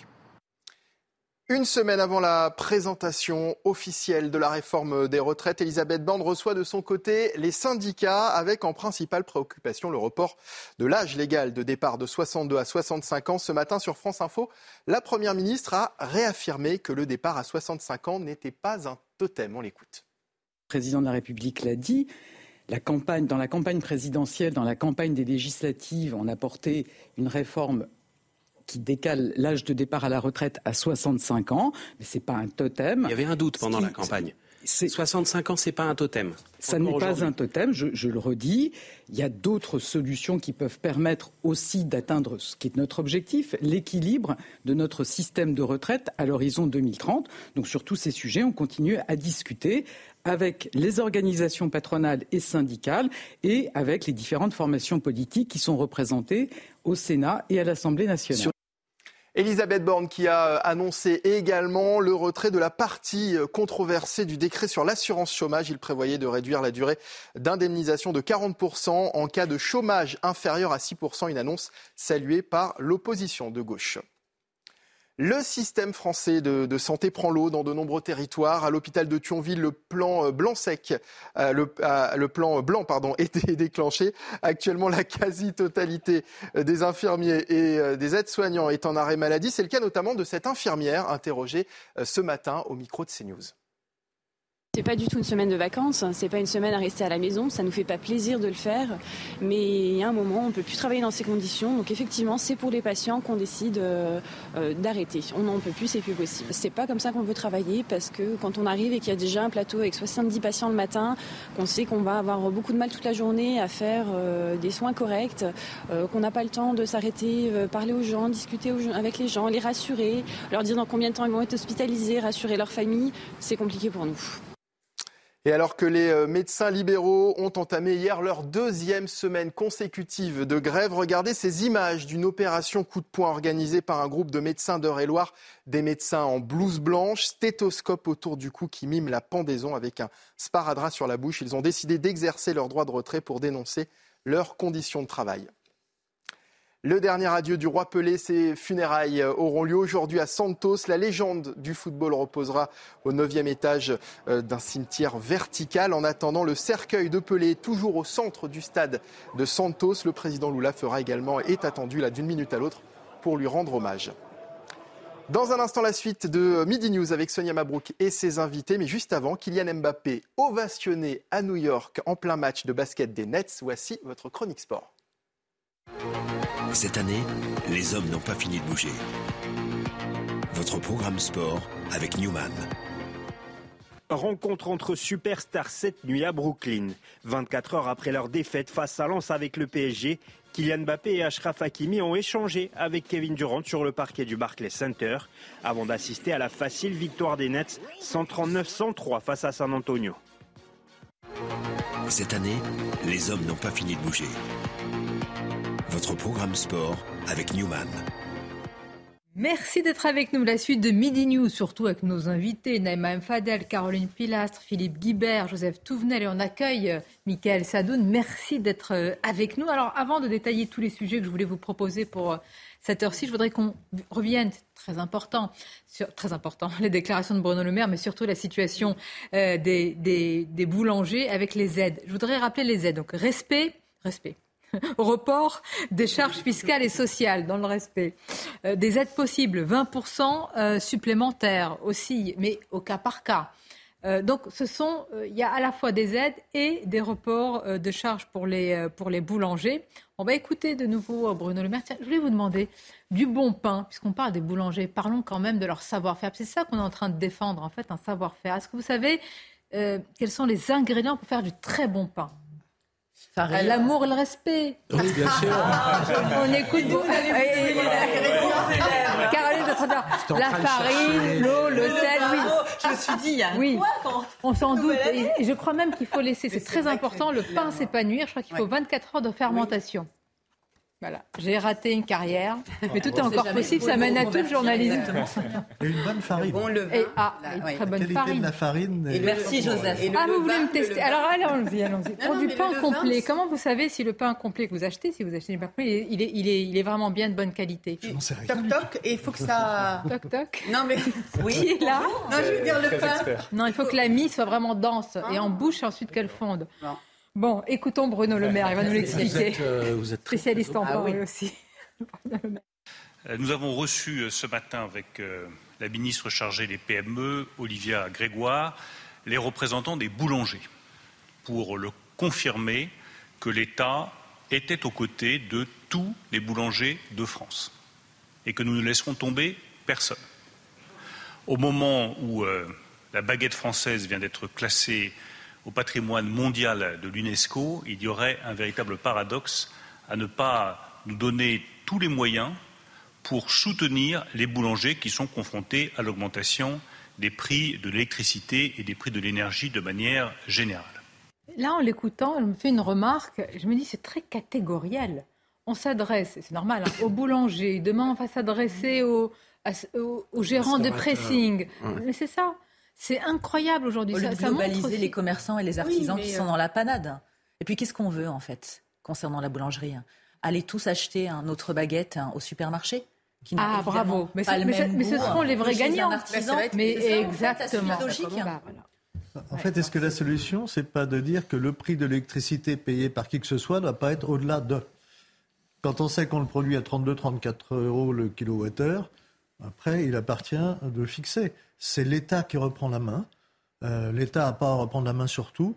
Mais quand c'est un secteur qui est stratégique pour tout le monde, c'est l'électricité, mais c'est l'eau, c'est le gaz. Dans ces cas-là, l'État devrait fixer des règles. La règle du prix serait sans doute la plus simple. Vous avez raison. Mais on ne s'en donne pas les moyens ou on n'en a pas les moyens. Michael, ça donne moi ce qui m'intéresse aussi, je le disais tout à l'heure à, nos amis, à nos invités, c'est que c'est bon, j'appelle la majorité silencieuse, ceux qui ne font pas partie des professionnels de la grève, qui ne descendent pas pour un oui, ou pour un non. Et c'est vrai, ces boulangers que l'on a vu venir pour certains à Paris il y a encore quelques semaines, le message était connu. Le gouvernement n'intervient que maintenant. C'est facile depuis notre position de dire il y a qu'un faucon, mais quand même, il y avait déjà les ferments. que les professionnels de la grève euh, il y en a de moins en moins et que les grèves se font de plus en plus par des, amateurs, entre guillemets. Les grèves sont sauvages, elles sont spontanées, elles sont imprévues. On l'a vu pour euh, les médecins avec le collectif Médecins pour demain. On le voit aussi avec les boulangers. Et je pense que si le gouvernement cède au cas par cas à des intérêts catégoriels, c'est qu'il n'a pas les moyens de céder à des catégories plus larges. Donc il attend d'abord la grogne et ensuite il réagit. Je pense que c'est sa stratégie vous avez pour raison, Mais est-ce que c'est pas un petit peu contre-productif? C'est dire que demain vous allez avoir des collectifs de plus en plus qui vont émerger et en fait une, une grève de plus en plus multiforme, très hétérogène, mais peut-être même plus, plus, plus difficile finalement à appréhender, Philippe. Oui, parce que le, pouvoir syndical est en, est ah en réduction dans notre pays. Hein, le taux de syndicalisation euh, baisse. Les, les salariés qui, à proprement parler, peuvent faire grève sont de moins en moins nombreux. Et donc, effectivement, la, la, le revers de la médaille, c'est qu'on a des mouvements qu'on n'arrive absolument pas à contrôler. Vous parliez des médecins. On pourrait parler aussi des contrôleurs SNCF qui ont fait grève euh, jusqu'au week-end de Noël. C'était pas les syndicats. on les a pas soutenus. Hein. Non, non, personne ne les a soutenus. Mais c'était pas les syndicats dans la rue, qui, euh, c'était pas les syndicats qui tenaient le mouvement. Vous avez raison. Et c'est un collectif sur Facebook de 3000 euh, contrôleurs qui ont réussi à bloquer euh, une bonne partie de la SNCF le week-end de Noël. Donc on est dans un jeu social qui est assez insaisissable et, et le gouvernement, plutôt que de favoriser justement le dialogue social avec les grandes institutions syndicales, fait du coup par coup, donc il encourage une logique catégorielle d'une certaine manière. Donc là, c'est les boulangers, mais après, ça sera les restaurateurs ou, ou d'autres commerçants. Et puis, on va continuer comme ça, parce que chaque catégorie va être impactée par le coût de l'énergie et de l'électricité. C'est de ne pas sentir ça. Moi, je ne dis pas qu'on le sent, nous, mais ça fait, ça fait des semaines que nous passons ces extraits et ces témoignages de, vraiment de, boulangers, d'artisans qui disent on n'en peut plus, on étouffe. Depuis des années, on a tué les corps intermédiaires. C'est pas juste ce gouvernement. Ah oui. C'est quoi les corps intermédiaires Ils sont un peu tués eux-mêmes aussi. C'est ce qui, oui, avec une forte responsabilité. Euh, ça, c'est tout à fait, tout à fait vrai. Ça permet de réguler les choses parce qu'il y a une vraie connaissance du terrain. Euh, si vous regardez euh, sur les retraites, ce qui est géré par les partenaires sociaux, qui est dans leur domaine, il y a 86 milliards de réserves. Mais oui. Euh, on va, quand le 1%, c'est pour le privé, hein. Ah oui. retraite, complémentaire du privé, 86 milliards de réserves, pas un emprunt, pas une dette, géré par les partenaires sociaux. Ils ont encore leur champ de responsabilité là. L'État est en train de vouloir mettre la main dessus. On l'a vu pour le 1% logement. L'État a mis la main dessus. Il faudrait redonner du pouvoir aux corps intermédiaires. Mais ça, euh, l'État tout-puissant... il faut d'abord redonner de la confiance, je vais vous dire. Parce que moi, j'écoute euh, pour les interviewer les responsables politiques très souvent. Mais je me souviens que Bruno Le Maire avait dit le retour de, de l'emploi, on ne peut pas tout prévoir. Bon, la guerre en Ukraine, on ne pouvait pas tout prévoir, même si moi je pense qu'elle n'a pas une conséquence énorme sur l'énergie, une partie. Mais il nous a dit il y a quelques mois, de, on réindustrialise l'emploi, la croissance. Pardonnez-moi, mais aujourd'hui vous avez vu les usines beaucoup ferment. On a donné quelques. Enfin, je veux dire, cette distorsion. Enfin, voilà, dans le discours, c'est terrible. Attention, les gens de la mémoire. Hein. Mais ce qui est étonnant, c'est qu'en fait, beaucoup de mémoire. Pas à désamorcer. C'est ça qui est étonnant. C'est qu'en en fait, il laisse s'amplifier euh, la grogne. Regardez ce qui s'est passé. Vous avec, croyez ben, Oui. non, c'est fait exprès, vous croyez? Non, mais c'est terrible parce qu'en fait, on en arrive à des situations. Regardez même par rapport à la SNCF, par, rapport à ce collectif. Oui, mais ils n'ont pas la main. Ils n'ont pas la main. Il y a longtemps qu'ils avaient commencé, je crois que c'est dès le mois d'octobre. S'ils parient sur le pourrissement. Qui a été qui a ah été euh, encore une fois sanctionné, bah, c'est les usagers qui n'ont pas pu rencontrer leur famille, qui, pour certains, vous, sont restés seuls. Mais je, pas Vous pensez que ce gouvernement parie sur le pourrissement Ce gouvernement, ce gouvernement et les gouvernants successifs. Moi, je vais vous dire, selon moi, évidemment, la question qu'on peut se poser, hein, pourquoi ils ne font rien depuis tant d'années Alors, le pseudo-couple franco-allemand ne fonctionne pas. D'ailleurs, il n'existe que dans un sens, hein, parce que quand vous parlez aux Allemands, les Allemands ne parlent jamais du couple franco-allemand. Hein. Ils rigolent. Hein. Mm. On est la risée en fait des Allemands à ce niveau-là. Mais la question vraiment qu'on peut se poser, pourquoi le gouvernement Les Allemands, ils ont rouvert beaucoup de centrales à charbon. On est d'accord. Non, mais je me aussi pas oui, oui, bien, bien évidemment. mais nous, on met toujours en avant comme modèle le couple franco-allemand qui n'existe que chez nous. Simplement, la question est pourquoi se mettent-ils des œillères? Tout simplement parce qu'ils ne sont pas en mesure de répondre évidemment à ce qui arrive. Ils font du coup par coup hein, parce que justement, est-ce qu'ils connaissent le pays Et oui, il y a une question de déconnexion. Voilà. J'ai interviewé ce matin Catherine Ney, Philippe, sur Europe 1, et euh, elle a écrit ce livre c'est un condensé de ses livres sur 40 ans de la vie politique, mais elle me disait, mais avant, et même les journalistes politiques, mais ils avaient, euh, voilà, tous ceux qui sont autour, vous savez, les cercles autour du mhm. pouvoir et tous les capteurs. Aujourd'hui, vous ne les trouvez pas. Non seulement il n'y a plus de, cumul des mandats, ce qui permettait d'avoir euh, un certain contact avec le terrain pour les députés, mais en plus le macronisme se caractérise par une très faible implantation locale. Et donc, ce sont des élus qui n'ont pas de, de d'enracinement. Et, et, donc, les, les mouvements, ils ne les voient pas forcément. Certains s'en revendiquent. Ils, se revendiquent de ne pas avoir de, j'allais dire, de circonscription, parce qu'aujourd'hui, voilà, on arrive comme ça, on est élu, on rentre à l'Élysée, c'est le Graal, sans avoir mouillé la chemise, sans même avoir fait campagne. Sauf que la démocratie n'est pas la start-up nation. Alors, et pourquoi les maires sont les élus les euh, préférés pardon, des Français? Posez-vous la question. C'est parce mmh. qu'il y a une proximité mmh. avec les administrés que n'a pas le pouvoir euh, absolu à l'Élysée. Alors ça, je l'entends, mais il y a un côté déconnecté. quand tu es maire et député, tu as toute euh, la température du terrain, tu rencontres euh, bah, facilement bien sûr. Les, vrais gens. Ah, mais tu as voilà, tes concitoyens. Symbolique de, de, de, de baffe, comme disait l'autre, mais Je m'étonne, par exemple, par, rapport à Bruno Le Maire, parce qu'il a été quand même maire de la ville d'Evreux. Darmanin aussi, oui, c'était maire. Mais non, mais ça veut dire qu'ils sont, euh, qu'ils se sont, enfin surtout Bruno Le Maire. Gérald Darmanin, je pense que quand même il sent, euh, sur certaines choses quand même il est. Je suis plutôt étonnée parce que j'étais quand même maire d'une ville euh, Évreux. une ville importante, qui a des problématiques pendant longtemps, et je suis étonnant, étonné qu'il soit autant... Le pouvoir enferme, isole. Le, patron de la CPME, une bonne formule, je trouve, il faut rester... Quand Fédération des petites entreprises, France là. Il faut rester à portée d'engueulade pour ça qu'il eh dit hein. les, entreprises de taille moyenne, le patron est à portée d'engueulade. Et du coup, eh ben, pour les politiques, il faut aussi qu'ils restent à portée d'engueulade. Il y a une dernière dimension, moi, qui m'intéresse, c'est quand même le, l'importance de la communication aujourd'hui pour ces mouvements spontanés, parce qu'il y a de plus en plus, en fait, un rapport au public, vous l'avez dit. Il y a des soutiens différents selon qu'on parle des contrôleurs SNCF ou qu'on parle des médecins ou des boulangers, puisque chaque citoyen se fait une évaluation personnelle dans sa vie quotidienne de l'utilité de tel ou tel métier. Et de la rémunération qui va en fonction et puis s'informe. Euh, entièrement raison. On va continuer à en parler, tout à fait. Je voudrais évoquer ce sujet. Là encore, il est question de, volonté politique. Je suis désolée d'énumérer tous les sujets où euh, ben, rien ne va ou pas grand-chose. Euh, mais là, c'est le cas. Franchement, parce qu'on a parlé de ces situations, des OQTF, les fameuses obligations de quitter le territoire français. Et comme on nous a dit, mais ça va mieux, d'ailleurs, on va rétablir les situations avec l'Algérie, le Maroc et la Tunisie, surtout l'Algérie, eh bien, on va avoir des résultats. Et patatras, un exemple, un homme condamné. Euh, cinq fois quand même, hein. situation irrégulière, en situation donc d'être expulsé, mais il ne l'est pas, il n'est pas expulsé ni expulsable, il n'y a pas de laissez-passer consulaire. Nous sommes en direct avec Alexandre Delval, qui connaît bien ces situations, qui est spécialiste des relations géopolitiques. Alexandre, une question. Que s'est-il passé? Que s'est-il dit entre le gouvernement français et algérien? C'est pas possible. Soit il y a eu un minimum d'entente pour qu'on résolve ces situations, soit en réalité, des deux côtés, on ne nous dit pas toute la vérité. En, fait, euh, j'étais assez optimiste il y a 15 jours. Je suis un tout petit peu moins maintenant, notamment après la tribune remarquée, comme vous l'avez vu, du président algérien Tebboune euh, au, Figaro, qui était une tribune assez hallucinante et, extrêmement choquante à plusieurs points, puisque M. Tebboune, euh, apparemment, on a cédé un petit peu. Il avait l'air tout content qu'on soit revenu à 200 000 visas accordés par an pour l'Algérie. Mais maintenant, il dit que finalement, ce serait normal qu'il y ait des visas de 132 ans 132 ans, donc l'équivalent de la, période coloniale, en gros une sorte de droit euh, presque ad vitam aeternam de réparation. Donc on n'en finira jamais un moment, il va falloir aussi nous mettre dans la balance, euh, euh, euh, puisque l'argument psychologique de la culpabilisation ne cesse de, continuer du côté algérien, malgré la commission des experts sur l'histoire, etc., dont M. Tebboune se félicite.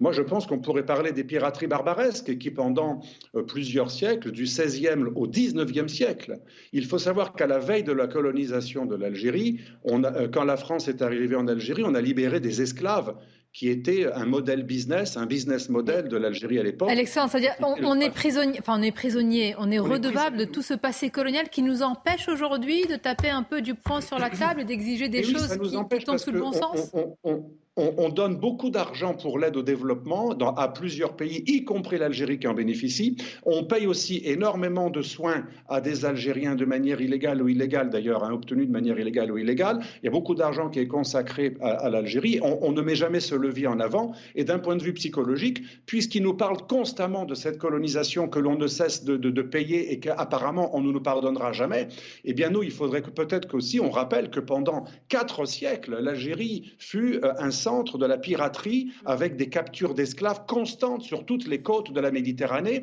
Et Alger, la Casbah d'Alger, était une réserve d'esclaves français et européens. Euh, dans, ce cas, si on parle de mémoire, il faut faire nos dirigeants ont tort. De, vous appelez à une réciprocité. Je voudrais élargir le débat, Alexandre, parce que ça fait réagir Philippe Guibert qui vous interpelle. Non, monsieur, je, comprends ce que vous dites, c'est tout à fait juste, mais je, nous vois mal donner des leçons à l'Algérie en matière de traite euh, des êtres humains, parce que nous avons nous-mêmes un peu, on, a un petit peu fait nous-mêmes euh, pendant quelques siècles aussi. Donc je, ne suis pas sûr que ça soit comme ça. D'un côté, dans l'ouest de la France, ça ne justifie pas le fait que des innocents pendant des siècles étaient capturés à Alger et devenaient des, esclaves que l'on vendait. Bien entendu, ce que vous dites est vrai, mais ça, ça n'empêche pas que puisque eux utilisent cet argument, alors que l'Algérie fut un pays prédateur qui agressa pendant des siècles la France et les pays de Méditerranée, dans ce cas-là, je ne dis pas ça pour réveiller les flammes. Au contraire, ça voudrait dire, on pourrait parler d'homme à homme en disant, Monsieur Tebboune, écoutez, si à chaque fois que vous nous ennuyez avec l'Algérie euh, française, avec la colonisation, on va vous ennuyer avec la piraterie. Si vous ne voulez pas qu'on parle. Allez, attendez, Philippe Guibert. Je ne suis pas sûr qu'il faille prendre le problème par l'histoire comme ça il faut passer à autre chose. Et enfin, pour aller dans les choses plus concrètes, récemment, dans, la tribune, M. Tebboune demandait à ce que l'on paye plus les décontaminations à cause des essais pendant. Donc on voit bien qu'à tort ou à raison, M. Tebboune demande toujours plus. D'accord. Mais attends, attendez, Alexandre Delval, donc c'est insoluble. Donc, ah du fait de nos relations, du passé et de ce qui a été fait d'un côté ou de l'autre où il faudra payer chaque année pour que ces pays coopèrent avec nous. Ils veulent que l'on paye, que l'on passe à la caisse. À un moment, il faudra dire non, ou il faudra utiliser des leviers. Mais surtout quand la caisse est vide. Hein. Donc, euh, vous voyez. Bon. Euh, Alexandre Delval, je vous remercie. Euh, on va continuer à, en débattre. Je voudrais citer votre livre, La mondialisation dangereuse. C'est de éditions L'Artilleur. C'était coécrit avec Jacques Sopelza. Merci à vous, Alexandre Delval, et à très bientôt. Et peut-être qu'on est en train de découvrir que les relations internationales, c'est d'abord un rapport de force. Et donc, il faut voir un peu quelles sont les forces et les faiblesses des uns et des autres, y compris avec l'Algérie. Alors, avec d'autres, c'est plus facile. Avec l'Algérie, c'est difficile. On va pas refaire l'histoire ici, on n'aurait pas le temps. Euh, mais d'abord, l'Algérie, euh, ça existe, c'est une création française. Hein. Avant, ça n'existait pas. Et puis la conquête la Oui, la conquête. Hein. Moi, je veux bien qu'on refasse l'histoire. Aujourd'hui, on est dans un rapport de force avec un gouvernement qui n'est pas un modèle de démocratie quand même du côté algérien. Donc, euh, mais voilà, c'est le rapport de force donc, donc pas que nous sommes très dépendants du gaz. Voilà, donc dans ce rapport de, force, mais bien sûr. C'est pour ça que la France et le gouvernement Macron très dépendant du gaz, c'est un peu exagéré parce que c'est une source complémentaire. Mais oui, oui, c'est sûr que si Emmanuel Macron est allé fin août là-bas, bon. Évidemment, c'est surtout évidemment pour ça. On nous a dit c'est surtout pas pour le gaz, mais on sait toujours pas pourquoi. C'est même pas pour les OQTF. cette repentance permanente. Et c'est une personne qui, au niveau familial, a vécu évidemment l'histoire de l'Algérie intrinsèquement. Jusqu'à quand est-ce qu'on va être redevable du colonialisme? Jusqu'à mhm. quand, en fait Emmanuel Macron s'est vraiment enfoncé dans cette histoire de réconciliation des mémoires et on voit qu'aujourd'hui, bah, pour se réconcilier, il faut quand même être deux. Exactement, il faut euh, qu'il y ait une équité de Mais on ne peut pas lui reprocher. Alors, on peut reprocher ses paroles quand il avait dit crime euh, contre l'humanité, mais difficile de reprocher à un président de vouloir parler aux bah futures générations. Après qu'il le fasse mal, etc., ça c'est autre chose. Est-ce qu'on est obligé de ah s'adresser aux futures générations sur le ton de la complaisance ou de la condescendance? On peut s'adresser à eux sur le ton d'un partenaire à qui on parle en termes d'intérêt, pas seulement de morale. Pardon, mais juste le, travail qu'a mené Emmanuel Macron avec des historiens extrêmement sérieux, il s'adressait d'abord aux euh, personnes présentes. Sérieux et partisans. Non, pas partisan. Benjamin Stora est le meilleur spécialiste de la guerre d'Algérie en France. Je suis désolé, c'est un spécialiste reconnu internationalement. Peut-être qu'on peut équilibrer avec l'autre point de vue aussi, Philippe Hubert. Ah bah, Pardonnez-moi, un point de vue qui dit ça suffit avec la repentance coloniale. Il y a des actions de chaque côté, c'était une guerre. On n'arrive pas à sortir de ce débat sur la guerre d'Algérie. Bien sûr, pourquoi on n'arrive pas On n'arrive pas à sortir Parce qu'il n'y a pas de reconnaissance des deux côtés. Oui. C'est comme dans un couple, pardonnez-moi. Si vous êtes toujours, c'est la faute de l'autre. On ne va pas donner de leçons, excusez-moi, la colonisation en Algérie, ça commence par... allons-y. La colonisation d'Algérie, ça commence, ça commence par des massacres et une conquête de l'Algérie extrêmement sanglante par le fameux général Burgot de sinistre mémoire, et c'était un grand général français. Et c'est quand même une colonisation qui s'étend sur 130 ans, où on refuse de reconnaître la, la citoyenneté française à 10 millions d'Arabes. Excusez-moi. Donc, le côté positif de la... Moi, je veux bien qu'on refasse sempiternellement et qu'on dise que Benjamin Storin est partisan. Évidemment que le FLN a commis des horreurs, personne ne le conteste. Euh, mais enfin, il faut aussi. Vous oubliez qu'on a construit des écoles, qu'on a fait des routes, qu'on a, a, mis. Il y a des infrastructures. Sur un territoire. C'est incroyable. Ce sujet, tout de suite, sur un territoire, la, la population arabe était très largement exclue des bénéfices de la colonisation. Dire que l'Algérie est une création française.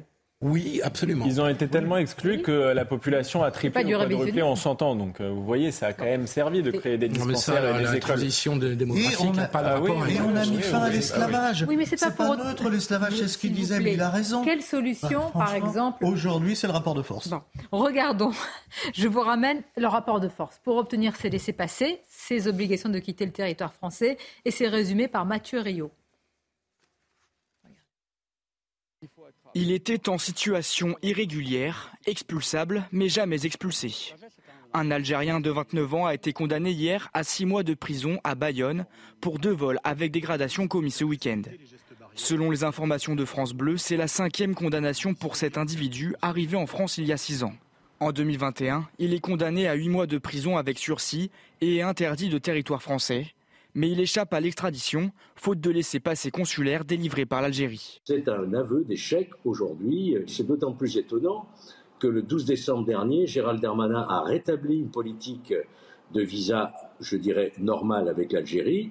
On aurait pu penser qu'il y a eu des accords qui soient respectés, et, malheureusement, ça ne semble pas être le cas. Nous sommes toujours face à une obstruction des pays d'origine, que ce soit l'Algérie, la Tunisie ou le Maroc, et nous n'arrivons pas à faire exécuter cette décision d'éloignement du territoire français. Faute de pouvoir l'expulser, les juges ont suivi les réquisitions du parquet. Le voleur a été condamné à six mois de prison ferme avec mandat de dépôt et interdiction de territoire français pendant trois ans. Ça, a été, euh, Vous voyez, là, franchement, on acte de l'impuissance. Il est condamné cinq fois, situation irrégulière. Là, il ne s'agit pas d'être. Euh, bon, voilà. Ou vous êtes expulsé, ou vous ne l'êtes pas, ou vous obtenez le laissez-passer consulaire, ou alors il y a des problèmes. Et l'Algérie vous dit oui, mais je ne suis pas sûr qu'il soit algérien, apparemment. Non, mais c'est surtout qu'avec ce cas, pardon, on marche sur la tête. Hein, parce qu'il ne doit pas rester sur notre déjà territoire. Bien marche, mon avis. Vous avez raison. on en est Il ne peut pas rester sur notre sol. Mais il, ne peut pas repartir d'Algérie. Donc c'est un no man's land total. Où va aller cette personne Et C'est un fantôme. Euh, bah, l'interdiction de en prison, ce serait déjà. Trois ans. Moi, j'ai pas très bien compris ça. Mais en fait, vous savez, euh, il y a aussi. Euh, le, départ de tout ça. C'est-à-dire qu'à partir du moment où c'est pas illégal de rentrer, de s'installer en France, ben, non mais c'est oui, voilà. Je sais, je sais. Donc qu'est-ce que vous voulez, qu'est-ce que vous voulez dire aux gens? C'est pas euh, illégal d'entrer, de s'installer. Je vais vous proposer tout de suite. Je vais marquer une courte pause, mais vraiment restez avec nous parce que Thionville. Euh, en plus, c'est une situation, et à Thionville en particulier, François Braun y connaît très bien.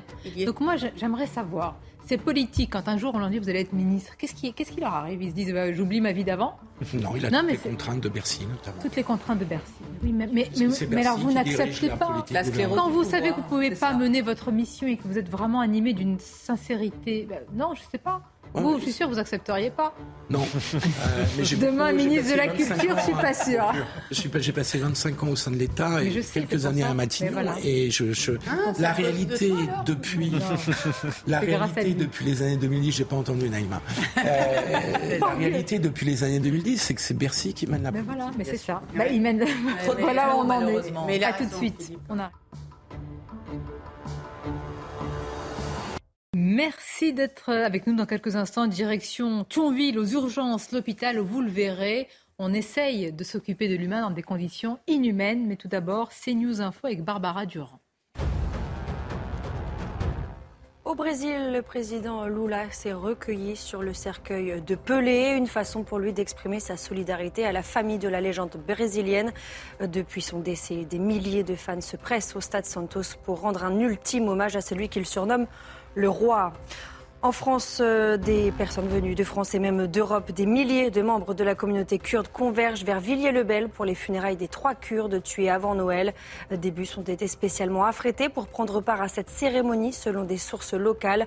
En plus du service d'ordre des organisateurs, un dispositif policier sera déployé devant la salle des fêtes louée pour l'occasion. Enfin, les tests Covid sur les voyageurs chinois sont inacceptables. Déclaration faite par Pékin qui évoque de possibles contre-mesures. Avec la flambée épidémique, les tests Covid sont dorénavant imposés par une douzaine de pays aux voyageurs en provenance de Chine. Je pense qu'on est dans notre rôle en protégeant les Français et en demandant des tests, a réagi ce matin la Première ministre Elisabeth Borne. Merci Barbara. Direction Thionville, l'hôpital, des conditions de travail désastreuses, un travail à la chaîne de la bureaucratie, de la technocratie, pas de secret médical avec la promiscuité des, des brancards. Et puis finalement, ce que vous avez constaté, Augustin euh, Donadieu sur place, c'est un très grand désarroi des personnels soignants. Oui, tout à fait. Un très grand euh, désarroi de ces euh, infirmiers, infirmières, 55 en arrêt maladie sur les 59 euh, que compose le service des urgences de Thionville juste derrière nous. 93% du service des urgences à l'arrêt. Alors les urgences vitales continuent d'être assurées, notamment par le SMUR, par le SAMU. Les urgences relatives, elles sont envoyées vers d'autres établissements et également des établissements luxembourgeois qui se tiennent en alerte pour soutenir cet, cet hôpital de Thionville. Ces soignants qui dénonce des conditions d'accueil de patients euh, déplorables, notamment une centaine d'admissions chaque jour pour une douzaine de box. Alors évidemment, eh bien, euh, des files d'attente à rallonge, 90 heures d'attente pour euh, certains patients, avec des brancards entassés dans les couloirs, des toilettes effectuées eh bien, à la vue de, tout le monde, et un secret médical très compliqué à tenir, notamment dû au grand nombre de personnes dans les couloirs. Alors ces soignants, eh bien, ils attendent des réponses, des propositions de leur ancien chef de de service des urgences de Thionville juste euh, derrière moi. Et cet ancien chef n'est autre que le ministre de la Santé, François Braun. Et eh oui, c'est assez édifiant. Merci beaucoup, euh, Augustin euh, Donadieu. Voilà, l'ancien chef, c'était ce qu'on disait là pendant la, pendant la pause, c'était, enfin, c'était, oui, François Braun. Mais vous François Braun, on attend des solutions. Il va venir avec le chèque, peut-être quelques moyens, mais est-ce que ce n'est qu'un problème de moyens? Bureaucratie, technocratie, les ARS, comme on les, a, on, les avait vus pendant le Covid. Mais qui a le contrôle Qui a le pouvoir aujourd'hui dans les hôpitaux? Qui? Les technos. L'administration. Hmm. il, y a, un pourcentage d'administratifs dans les hôpitaux qui est bien supérieur à celui qu'on observe en Allemagne et dans d'autres pays européens. Donc c'est les tableaux logiciels donc ça fonctionne au tableau XL avec euh, le système de la, de la rémunération à, l'acte qui a été mis en place euh, il y a une dizaine d'années et euh, l'hôpital est devenu une entreprise de gestion. Et les soignants ne s'y retrouvent pas du tout. Mais on l'a voulu, ça. Certains l'ont voulu. Oui, hein. parce que c'était pour faire des économies sur les hôpitaux. Parce que la réalité, c'est que la politique Là, on revient au rôle de Bercy, à la volonté des gouvernements, quelle que soit leur couleur politique, de diminuer drastiquement les dépenses pour diminuer les déficits. De Sarkozy à Hollande jusqu'à Macron, au début de Macron, il y a eu une volonté de faire des économies sur les hôpitaux. Et les grands mouvements sociaux des soignants, c'est au début du, premier quinquennat d'Emmanuel Macron. là, il y a eu, à mon sens, une grosse occasion manquée. Et puis après, il y a la pandémie où tout le monde se rend compte que... Pourquoi on dit que ce n'est pas un problème de moyens? Quel est le pays qui dépense le plus? Pour euh, l'hôpital eh ben, en Europe. C'est la France. Mais attention, attention, il faut voir où. Dans les dépenses de fonctionnement, et pas dans les investissements. Euh, C'est-à-dire pas là où on l'attend. Oui, bien sûr. Alors après, dans les dépenses de euh, fonctionnement, il y a aussi les, salariés de l'hôpital, et ils sont très nombreux en France, les salariés de l'hôpital public. Mais je suis tout à fait d'accord avec ce qui vient d'être dit. 35% euh, d'administratifs dans l'hôpital public, ça n'est absolument pas normal. Je pense que c'est pas tellement une question de moyens, parce que la France surinvestit déjà énormément. Le budget de la sécurité sociale, c'est presque 700 milliards. C'est le budget du Pentagone américain. Donc c'est une des plus grosses administrations, non seulement d'Europe, mais du monde entier. Donc c'est pas qu'une question de montant du moyen, c'est une question d'allocation des moyens et de bonne répartition des moyens. Voilà, et de qui a le les infirmières s'en plaignent depuis longtemps. Eh et, en 2018, quand Emmanuel Macron a dit il n'y a pas d'argent magique, c'était devant des infirmières. Donc euh, bah, voilà l'ironie de l'histoire. Ça, c'est le tournant. Oui, mais alors quand on parle de pognon dingue, je préfère qu'il soit mis au service de la santé. Entièrement d'accord. Mais il y a aussi l'organisation un peu, entre guillemets, d'armée de, de, mexicaine. Euh, je crois que c'était Marisol Touraine, hein, c'était mhm. elle qui avait euh, un petit peu organisé les choses comme ça, et puis elle a tarifé cassé à l'acte. Mais c'est tous les mêmes. Qui fait, non, mais qui fait qu'aujourd'hui les médecins sont, ont beaucoup trop de temps administratifs, ainsi que les cadres qui étaient souvent des infirmières qui sont devenues cadres pour organiser, pour rentrer dans les, comme tu disais tout à l'heure, dans les tableaux Excel, etc. Donc c'est ça aussi qui a mis à mal le fait d'être devant la, la, la patiente. C'est pour ça que là, chose que disent euh, Sonia les, les, les, médecins et les personnels soignants, c'est que eux ne sont pas écoutés. Par exemple, l'ARS, elle, elle deal entre guillemets avec le directeur qui est souvent même, je crois, majoritairement jamais quelqu'un, euh, jamais un médecin. Et, le, problème, c'est qu'ils ne se sentent pas écoutés parce que eux, quand vous les interrogez, ils peuvent dire comment faire. Et le problème aussi des ARS, c'est qu'on les a aussi mis en place depuis dix ans, ou euh, un peu plus de dix ans peut-être. Non, mais c'est un, une forêt, c'est un maquis. Non, mais anticiper, anticiper, ils n'anticipent rien du tout. Et quand vous voulez qu'ils interviennent, ils ont du mal à intervenir. Donc c'est ça aussi la triste réalité. Quelle honte, quel désarroi ce pays. Hein. Pardonnez-moi de me répéter, mais ça. Ah non, mais alors là, vous nous, là, là, là, non, mais c'est un sujet qui me tient, mais vous avez, tient à tous à cœur. Mais comme je oh défends le handicap, évidemment, moi, je suis au plus proche des soignants. Les soignants sont à bout de nerfs, ils sont au bout du rouleau, ils sont en burn-out, ils ne peuvent pas faire convenablement leur travail, qui est une vocation, qui est le lien humain, ce qu'il y a de plus direct avec l'autre. J'entendais le témoignage d'une personne âgée qui a attendu pendant des heures. Ça, c'est la réalité des faits. On n'est pas en train de nous parler de chiffres euh, et euh, de technocratie. Non, dans un couloir. Et elle s'est faite laver par des soignants, au vu et au su de tout le monde. Où est la dignité humaine? Alors, si on n'arrive pas à prioriser la santé et le régalien dans notre pays comme il se doit, à quoi servent nos impôts? Vous avez tellement raison. Votre coup de colère, coup de sang est important. Non, mais c'est que ça nous tient tous à cœur. Il y a un moment donné, la Caroline, c'est le bien le plus Il y a quelques mois, je crois, moi j'avais lu, euh, je ne sais plus quel journal c'est dans la PQR, c'était la résistante, euh, m'avait interpellé, c'était elle, oui. mais quelle que soit la personne, évidemment. C'était Madeleine Riffaut. Je crois qu'elle a 98 euh, ans. Grande résistante, Madeleine Riffaut, c'est pour ceux qui peut plus jeune, euh, résistante, a été journaliste, elle a, écrit elle a écrit un livre, je crois, sur l'hôpital il y a quelques années qui avait un succès incroyable, et qui est restée 24 heures sur un brancard. Elle ne savait pas où elle était. Et ensuite, elle a même été, je crois, transférée, et sa famille n'a même pas été prévenue. Je veux dire, il y a un problème de moyens, mais il y a un moment, même si vous êtes débordé, les personnels, ils font tout ce qu'ils peuvent, mais enfin, pas possible. Mais vous vous rendez compte qu'on a fermé pas laisser, de lits Là, c'est non-assistance à personne en danger. On a fermé encore plus de lits alors ça, ce sujet, Depuis la période de la Covid, non mais c'est pas scandaleux. En fait, on n'apprend pas les erreurs. C'est tout. Non mais il y a le problème du personnel. Mais, non, non, je suis, je suis d'accord avec vous. Le numerus euh, clausus, prenez ça, il a été augmenté. Mais pourquoi pas le supprimer? Supprimons-le. On sait qu'on a besoin énormément aujourd'hui de médecins. Supprimons-le. Est-ce que vous avez vu le, le chiffre qu'on a eu ce week-end du nombre de morts sur les brancards dans les hôpitaux? On nous annonce qu'il y a plus de 100 personnes qui sont mortes dans l'année 2022 sur des brancards dans les hôpitaux. C'est ce que dit Caroline. Au, niveau humanité, euh, c'est totalement inacceptable. Et, on voit très bien que ces personnels sont pas assez nombreux, sont épuisés parce qu'on fait appel à eux et, ils n'en peuvent plus. Et donc, et alors ça date pas d'hier. La crise de recrutement, oui, mais, elle est... mais je ne vois pas la solution. Et, moi, ce qui, c'est tellement bureaucratisé, c'est Vous, vous citiez Thionville. Et on nous dit, mais ils vont au Luxembourg. Ben, J'aimerais qu'on regarde comment fonctionne l'hôpital au Luxembourg. Pourquoi de l'autre côté de la frontière, ils peuvent euh, prendre du monde et pourquoi nous on ils peut pas Ils recrutent des infirmières françaises qui payent le double. Regardez le peut-être une partie de la solution. Regardez le sujet précisément comment ça se passe ou ça ne se passe pas où ça se passe mal, à Thionville. C'est Clémence Barbier qui nous résume tout cela. Il y a trois semaines, j'ai craqué. Enfin, c'est la première fois en 12 ans que je craque au milieu de mes patients. Cette infirmière et cette aide-soignante des urgences du CHR de Metz-Thionville, qui veulent rester anonymes, sont en arrêt maladie, épuisées par leurs conditions de travail. Ça fait des semaines qu'on tournait à entre 85 et plus de 100 patients en permanence sur le plateau, donc d'accueil des urgences, avec euh, zéro lit d'aval. On change des gens dans des couloirs, ils n'ont pas de pudeur, ils sont collés euh, l'un à l'autre. Comme elle, 55 infirmiers et aides-soignants sur 59 sont au repos forcé, souvent sur décision des médecins, des urgences eux-mêmes. Le CHR manque de lits et de personnel pour hospitaliser leurs patients après leur accueil aux urgences. Une situation devenue intenable selon cette représentante syndicale.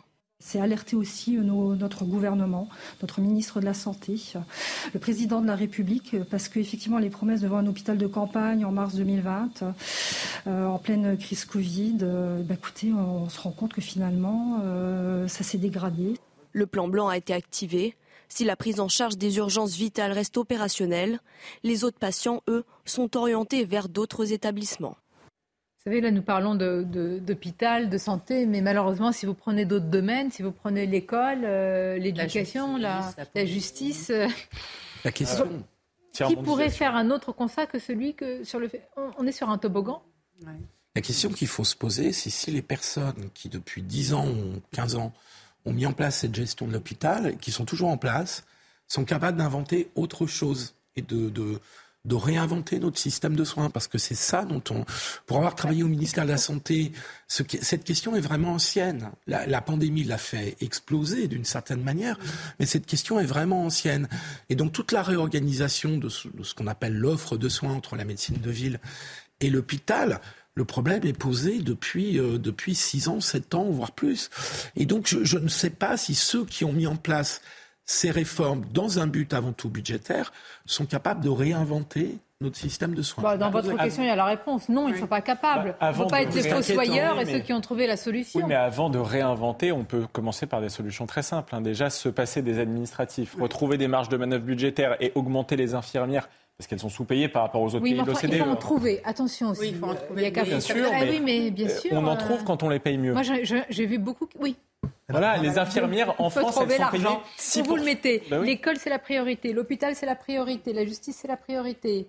Les policiers, c'est la priorité. Où vous mettez l'argent bah, D'abord dans la santé. Moi, bah, pour moi, c'est la première priorité. Et dans la justice. Et, dans la justice. et, surtout que c'est le premier poste de dépense. C'est moins une question de moyens. C'est fini Noël. Hein oui, mais c'est le, c'est le premier poste de dépense, la santé. C'est même pas comparable en termes de somme, parce que la santé, c'est 250 euros, disons, sur 1000 euros euh, de, dépenses de l'État, enfin l'hôpital public, parce que la santé c'est même 500 euros, et la justice c'est seulement 4 euros. Donc euh, on ne parle pas du tout du même ordre de grandeur. Donc euh, là, en l'occurrence, augmenter les infirmières, je citais un chiffre tout à l'heure, les infirmières sont 6% payées de moins que la moyenne des salaires en France, alors que dans les pays de l'OCDE, elles sont payées 13% de plus. Vous avez raison, je vous assure. Il y a une question de valorisation et de formation. Il n'y a pas que ça. Il n'y a pas que On n'a pas assez de, Mais vous avez raison. il n'y a pas que ça. Alors évidemment, après il y a comme euh, comme crise. Oui, alors après il y a la multiplication des centres d'administration, les ARS qui ont été Il y a la manière d'être considéré. Est-ce que vous ressentez Comment vous êtes perçu Dans quel rôle vous avez?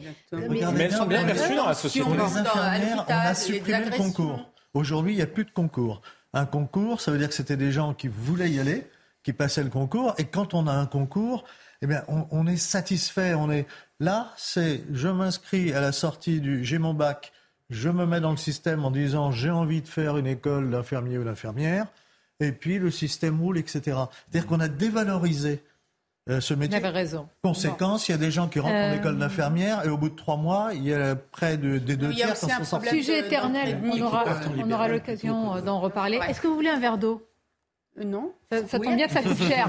Ah, je n'avais pas les moyens, celui-là. Vous avez le, le, regard troublé de. Elle s'est dit, mais pourquoi j'aurais besoin? Ben non, l'eau devient chère. Alors, je ne vais pas faire euh, maradine, mais ah, oui, l'eau courante. Non, mais ce, ce sujet, il m'a interpellé. L'eau courante devient plus chère cette année et votre facture d'eau, elle va aussi au risque, elle a déjà peut-être augmenté? Alors, c'est pas ça, explose, mais c'est pas. J'ai essayé de trouver un exemple. À Clermont-Ferrand, si mes calculs sont bons, le mètre carré va passer de 3 mètres cubes va passer de 3,29 euros à 4,06 euros, soit en moyenne plus de 60 euros d'augmentation sur un an, sur un an pour une famille en moyenne de 3-4 personnes. Nous sommes avec le président du syndicat de l'eau de l'Anjou, Monsieur Thierry Gaillard. Bonjour à vous. Bonjour. Et merci d'être avec nous en direct dans, Midi News. Alors, Monsieur Gaillard, avant de parler peut-être de votre région en particulier, cette augmentation euh, des prix de l'eau, à quoi est-elle liée instinctivement? On se dit ce sont les, produits euh, pour purifier, pour traiter l'eau? Effectivement, c'est ça, c'est le coût de traitement de, l'eau euh, par le charbon qui coûte de l'argent pour gérer les pesticides, les métabolites, les bactéries, les suivis sanitaires pour pouvoir vous servir une eau potable de qualité. Mais c'est aussi l'énergie. L'énergie aujourd'hui, quand on fait le calcul, c'est plus de 60% sur 2022. de, de, consommation d'énergie pour, pour acheminer l'eau au robinet de, de l'usager.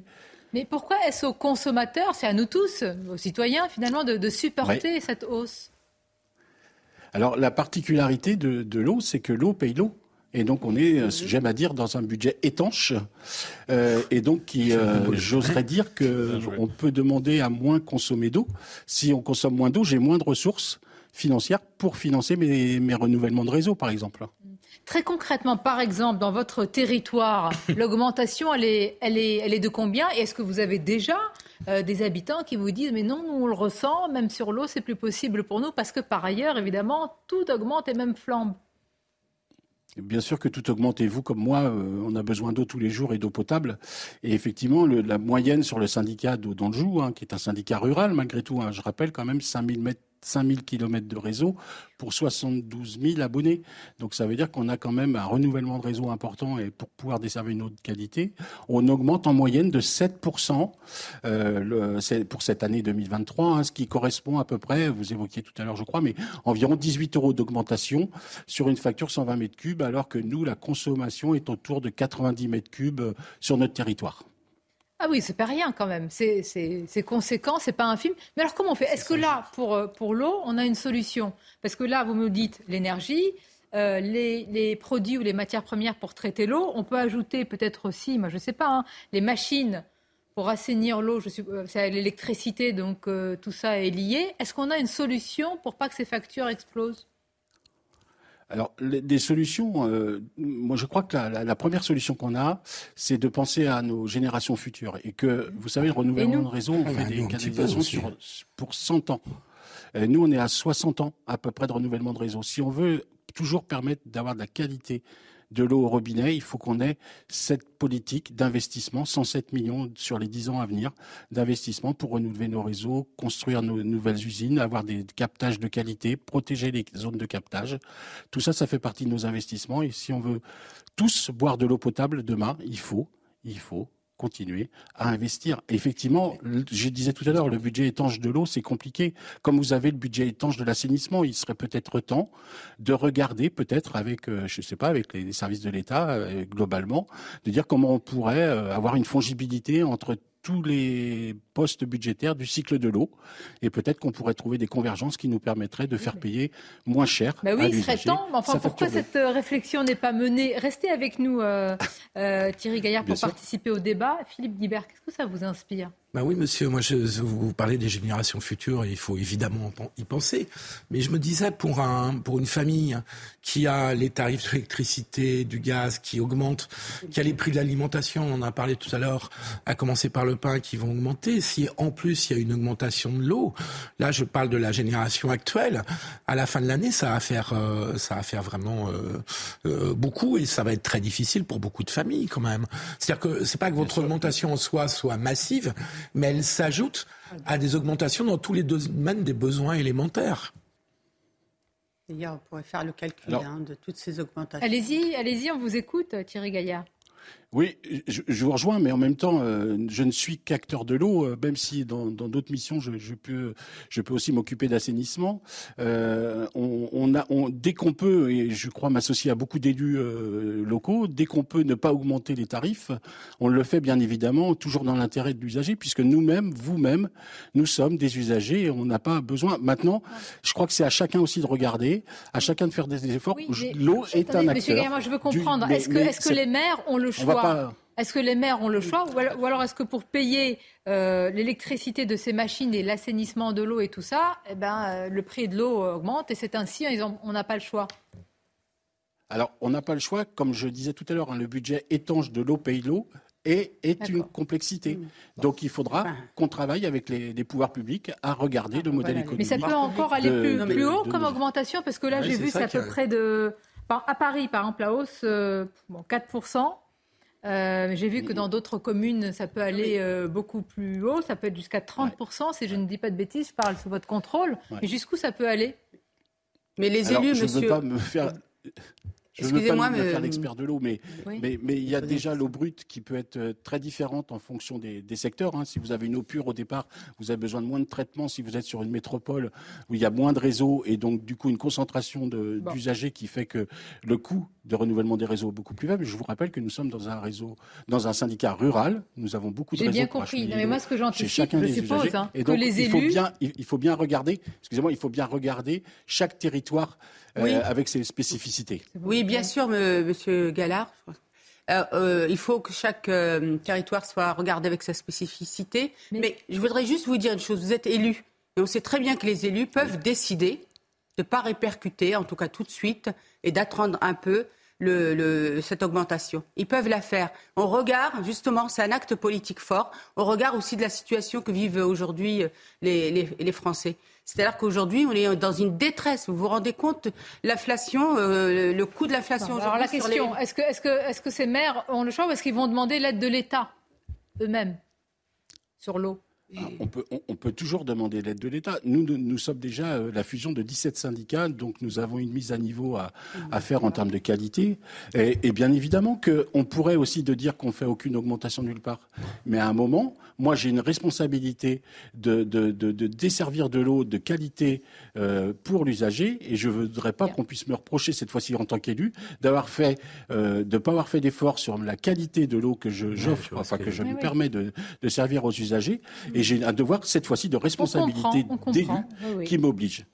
Merci, merci Thierry Gaillard, président du syndicat de l'eau de l'Anjou et élu. On a bien compris aussi vos, contraintes, mais il y a les nôtres aussi. on ne pourrait pas penser à une régulation, pardon, Absolument. comme pour euh, euh, le gaz, l'énergie en règle générale par la suite, parce que c'est vrai ce que disait Naïma. Mais non, mais un plafonnement des tarifs. Oui, euh, exactement, et, peut-être moins de taxes, je ne sais pas. Sur les, je les biens essentiels. on peut le faire comme pour les, sur les biens essentiels. Sur les biens essentiels.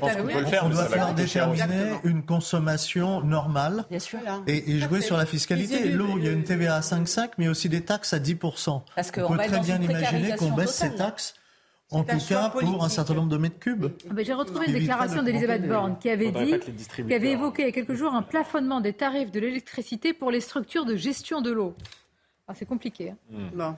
C'est comme l'eau, ça va dans tout le monde est impacté, y compris la gestion de l'eau, par la hausse de l'électricité. vous vous rendez compte, hein, tout. Hein. Mais il a, parlé des Électricité, hein. gaz, essence. Il va choisir, en fait, entre se laver, se faire un thé, manger, se chauffer. Non, mais c'est terrifiant quand même. Et ce n'est pas la faute, évidemment, de cet élu, mais, c'est un impact généralisé, national et Là, on rend, oui, là, on se rend compte de... Oui, ce qu'on est en train de découvrir, c'est que l'économie, c'est de l'énergie transformée. C'est ce que tout le monde dit. Exactement. Euh, et que tout est lié et qu'après, les effets sont en cascade. Il ne faut pas faire de jeu de mots euh, avec l'eau, évidemment.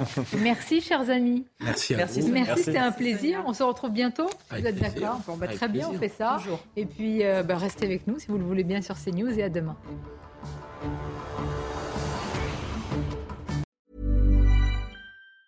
Planning for your next trip? Elevate your travel style with Quince. Quince has all the jet setting essentials you'll want for your next getaway, like European linen, premium luggage options, buttery soft Italian leather bags, and so much more. And it's all priced at 50 to 80% less than similar brands. Plus, Quince only works with factories that use safe and ethical manufacturing practices. Pack your bags with high-quality essentials you'll be wearing for vacations to come with Quince. Go to quince.com slash trip for free shipping and 365-day returns.